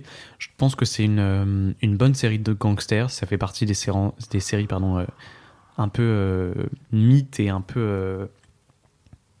comment on peut dire Culte Hmm. des séries de gangsters Ouais. et même des films. Justement, sur son statut, euh, est-ce que tu penses que ça va devenir une série, série culte si elle ne l'est pas sûr. déjà? Ah, mais elle je pense qu'elle l'est déjà et je pense qu'elle restera. euh, tu vois, j'ai été voir Apache euh, dernièrement et je l'ai tout de suite comparé à Peaky Blinder parce que ça fait partie euh, des. Ils ont rapporté des codes, enfin, ils se sont appropriés des codes qui existaient déjà, mais ils les ont tous, entre guillemets, regroupés. Et le fait que la série ait connu un succès aussi énorme et commercial, forcément ça restera culte et forcément Ouais. ça restera la série euh, de prédilection pour, euh, pour se mettre un peu dans le, dans le truc de gangster et de banditisme. Ouais. Est-ce que tu as une note à, peu, à donner à cette série? 10 sur 10. 10 sur 10 Oh, bien sûr. C'est ok. C'est honnête. Ok. Et est-ce que tu as un personnage préféré à Thomas part... Ah putain, à part Thomas Shelby, Évidemment Michael Gray. Michael Gray, oui. à part Michael. Gray, euh, Alfie Solomon. À part Alfie Solomon, euh, Anya Taylor-Joy. À part Anya Taylor-Joy, euh. À part Polly C'est bon, c'est bon, c'est bon. C'est bon, t'en veux d'autres Tu me Ok, dis. c'est Et toi, c'est quoi ton personnage principal? Préféré euh, bah, pff, À part Tommy, en vrai, ça se joue entre. euh, Je pense j'aime bien. Moi, Michael, je suis pas forcément fan, Ok. mais je pense Arthur. Euh, Arthur ou Arthur? Ah ok, Arthur donc. Voilà, sûrement Arthur, ouais. Putain, j'aurais vraiment dit Arthur en tout dernier. Ah ouais. Après Finn. Ce Non, fils de flûte, Finn. Finn, Finn, ce fils de flûte, j'aurais vraiment mis euh, après, euh, après Charlie, après, euh, après le mec handicapé. c'est c'est terrible, quoi. Franchement, lui, après, ah non, après Thorn. vraiment, Le l'aurait mec- expédié. Le mec qu'on a vu 5 minutes. Non, mais lui, on a oublié de le citer parce que. Ah, Ouais. en vrai, on n'a même pas parlé de la sœur de Tommy, Ada, Ouais, qui vrai. est quand même un personnage qui est fort et marquant. Mais pareil, je, je pense qu'elle manque un peu de développement. On aurait pu l'avoir un peu plus. Clairement, Plus, euh, elle manque de développement, mais les seuls moments qui sont développés montrent qu'il y a un vrai enjeu qui se cache derrière ce personnage et qui effectivement aurait mérité euh, une, une ampleur beaucoup plus profonde. Ouais. Euh, ton attachement à la musique via les vinyles, quel, est-il? Parce que je sais que tu as des petits vinyles Peaky Blinders, Putain, bien sûr. donc ça te donne peut-être un- une attache particulière. C'est clairement la musique que je kiffe dans les films. Ouais. C'est une musique à la fois rock, à la fois. euh, Enfin, si rock, c'est très rock et c'est- c'est c'est magnifique avec. euh, ça, ça colle parfaitement déjà avec, euh, avec la série et ça donne une ampleur encore plus charismatique à Mm. chaque séquence. T'as la séquence, moi je pense, au, à l'arrivée en voiture devant la maison des Russes Ouais. où ils arrivent tous les trois avec leurs costumes bleus qui est exceptionnel. Je sais pas si tu vois à laquelle scène je parle, me parle, ouais. mais c'est pour moi un des plans les plus beaux du- de la série.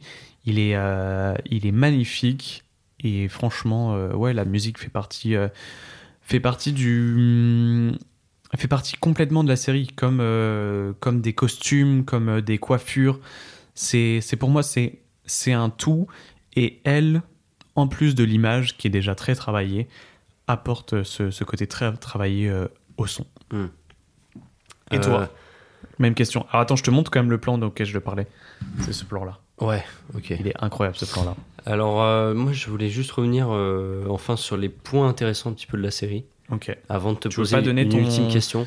Ton Sur- avis global sur la série et, Bah, euh, ça, et ça, va le faire dans les points intéressants. Donc, Bon, bah, pour moi, laisse. L'aspect historique, vraiment, j'adore. Bah, j'adore l'histoire et plus particulièrement toute cette période qui a amené tellement de changements.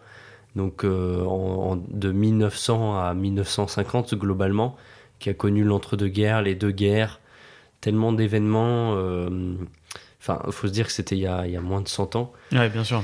Et, euh, Ça paraît pourtant si loin. Ça paraît pourtant si loin et ça a été euh, peut-être les, les, les, les, les années de l'humanité les plus, enfin, les plus folles, les plus dangereuses, les plus, Les plus dures. les- celles, ouais. celles qui ont amené le plus de changements. Enfin, donc moi évidemment ça m'intéresse, surtout dans, dans ce contexte-là.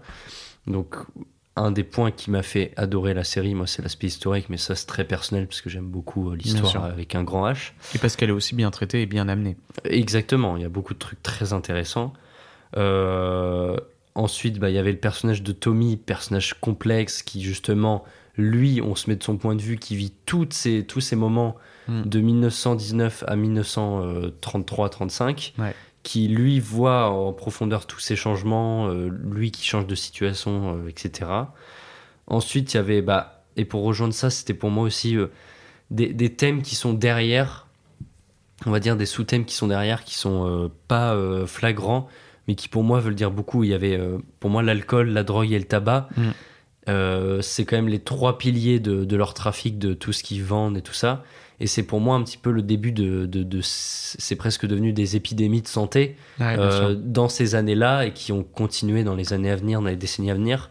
Et il y a beaucoup de comme ça de sous-thèmes qui sont amenés par l'histoire. Ouais, beaucoup comme- de sous-thèmes, ça c'est sûr. Comme la portée politique, on parlait tout à l'heure de la montée du communisme, du fascisme et tout ça, qui ont amené tellement de changements dans notre société d'aujourd'hui que c'est des points très intéressants traités dans la série. Euh, ensuite, le style, la classe, le charisme des Peaky Blinders en général, les costumes, tout ça que j'adorais. Euh, les personnages, évidemment, parce que chacun apporte son lot de, de contradictions, de moments forts. Et euh, comment ne pas finir par Tommy Shelby en personne qui est le mec qui te fait aimer la série, tout simplement. Ouais, bien sûr. C'est clair. Bah, Je Voilà. trouve ton résumé euh, très beau et c'est vrai que j'avais pas parlé de la partie historique, mais qui est euh, fort intéressante. Voilà. Enfin, pour, euh, pour terminer ce podcast, euh, vu qu'il y a un long métrage qui est prévu qui devrait sortir, quelles sont tes prédictions et tes attentes dessus? Mes attentes pas grand chose. Je trouve ça, je pense que ça va être un peu un flop ce, ce long métrage. Je pense qu'il va pas apporter grand chose. Je pense que la série euh, n'a pas besoin d'autre chose avec cette saison 6. Euh, par contre, je, je demande à voir, en espérant que ça soit au cinéma, qu'il passe au cinéma. Ça serait euh, magnifique de voir euh, du Peaky Blinder sur, euh, sur grand écran. Euh, non, mis à part ça, pas grand chose. des prédictions. euh, je pense qu'on va traiter euh, des personnages un peu plus secondaires, notamment Finn. Euh, à voir. Le fameux. Je pense que ça va pas être intéressant voilà, de traiter. À voir. On va revoir euh, peut-être euh, Cillian Murphy dans ce rôle de Thomas Shelby. euh, on va revoir un peu de. de- Ah. J'en attends pas grand chose. Honnêtement, je, Bah. je m'en fous un peu. Si j'ai envie de re-regarder la série et de me rattacher à l'environnement et à l'histoire et aux personnages, je me remate la série. Mais de là à faire un dernier long métrage, en fait, je vois pas l'intérêt. Ouais. Tout simplement, je trouve qu'une série, euh, ça se fait en série, ça se fait en épisode, machin, etc. Si vous voulez faire un épisode bonus, euh, enfin, même pas, ça sert à rien. Euh, si vous voulez faire une dernière saison, pourquoi pas, mais là, je trouve que faire un long métrage après une série, je sais pas, ça a pas beaucoup de sens. Bah, Quitte à faire une mini-série sur autre chose euh, Ouais. qui parle de Peaky Blinders, pourquoi pas, mais un ép- En effet, moi, alors moi j'ai quand même un peu d'attente parce que je suis curieux. C'est surtout de la curiosité. Ah, bien sûr, moi aussi, je suis curieux, mais. Beaucoup de curiosité, mais en effet, je pense qu'il n'est pas nécessaire. Après, peut-être que l'avenir va nous donner tort. J'espère. Et euh, quelles sont mes attentes à moi? Bah, Moi, j'aimerais trop un truc du style euh, fin de la Seconde Guerre mondiale ou alors pendant la Seconde Guerre mondiale, un Tommy qui est, qui est vieillissant, qui, qui laisse place à des nouveaux personnages peut-être. Mais en même temps, ce serait peut-être prétexte à refaire une, encore une autre saison et tout, donc ça ouais, et puis en fait, je, je, en fait, je sais pas ce qu'ils vont raconter. Ouais. Parce que ça va être quoi Un film de 2h, 2h30 Qu'est-ce qu'ils vont raconter de plus que ce qu'ils n'ont raconté là en 6 Bah, ça, saisons? Ça, ils trouveront bien un truc. ça, Ouais, mais ça va être frustrant encore une fois. Ouais. On va en vouloir, euh, on va vouloir autre chose, on va Ouais. en vouloir plus. Et au final, ça va rien apporter euh, Mm. à l'histoire. Ça va apporter au mieux une mauvaise image pour la série. Mm. Ça va pas forcément donner aux gens envie de, de re-regarder la série. Ouais. Donc non, moi je trouve ça juste décevant. Euh, je pense que ça, ça n'a pas de sens. Et euh, mais j'a- j'attends de voir. On verra bien. Ouais. Voilà. D'accord. Je pense que nous en avons fini avec Peaky Ouais, on en a fini. Merci pour euh, de nous avoir écoutés. C'était un épisode qui était moins préparé que d'habitude, en tout cas de, de mon côté. De ton côté, beaucoup plus. Ah, quand même. Mais euh, et au final, c'est un épisode très long. On a parlé de la série euh, plutôt historiquement, enfin au niveau de, de la narration, plutôt que de la technique. On a essayé de parler de tout, mais c'est vrai que technique, il n'y a pas grand chose à redire. Non, dans une série, puis c'est aussi assez dur de, de parler euh, d'une série et puis de parler de technique euh, en Ah. podcast. Ça reste quand même Ça, très et compliqué. puis, et puis le fait que c'est plus dur que par rapport à un film où sur deux heures de film il y aura la même patte. Et là, il y, a un- y a un réalisateur a, à chaque épisode. C'est sur six saisons, donc compliqué de parler de, de la Alors il n'y a pas un réalisateur à chaque épisode, mais il y a Ouais, euh, enfin, voilà, l'équipe change en- effectivement à- entre guillemets à chaque épisode. Clairement. En tout cas voilà, merci à vous de nous avoir écoutés. On vous rappelle qu'on n'est pas professionnel. C'est très important de le remarquer. Euh, on veut juste partager notre avis et vous donner envie à votre tour de vous intéresser à l'art et tout particulièrement au cinéma. Et oui. Je sais pas pourquoi je dis toujours art, comme si on allait en parler. Mais si, si, si, si. On se convainc nous-mêmes à chaque épisode. C'était Parlons Art. On était avec Ethan aujourd'hui. On vous donne rendez-vous pour le prochain épisode. À bientôt. Salut. Salut.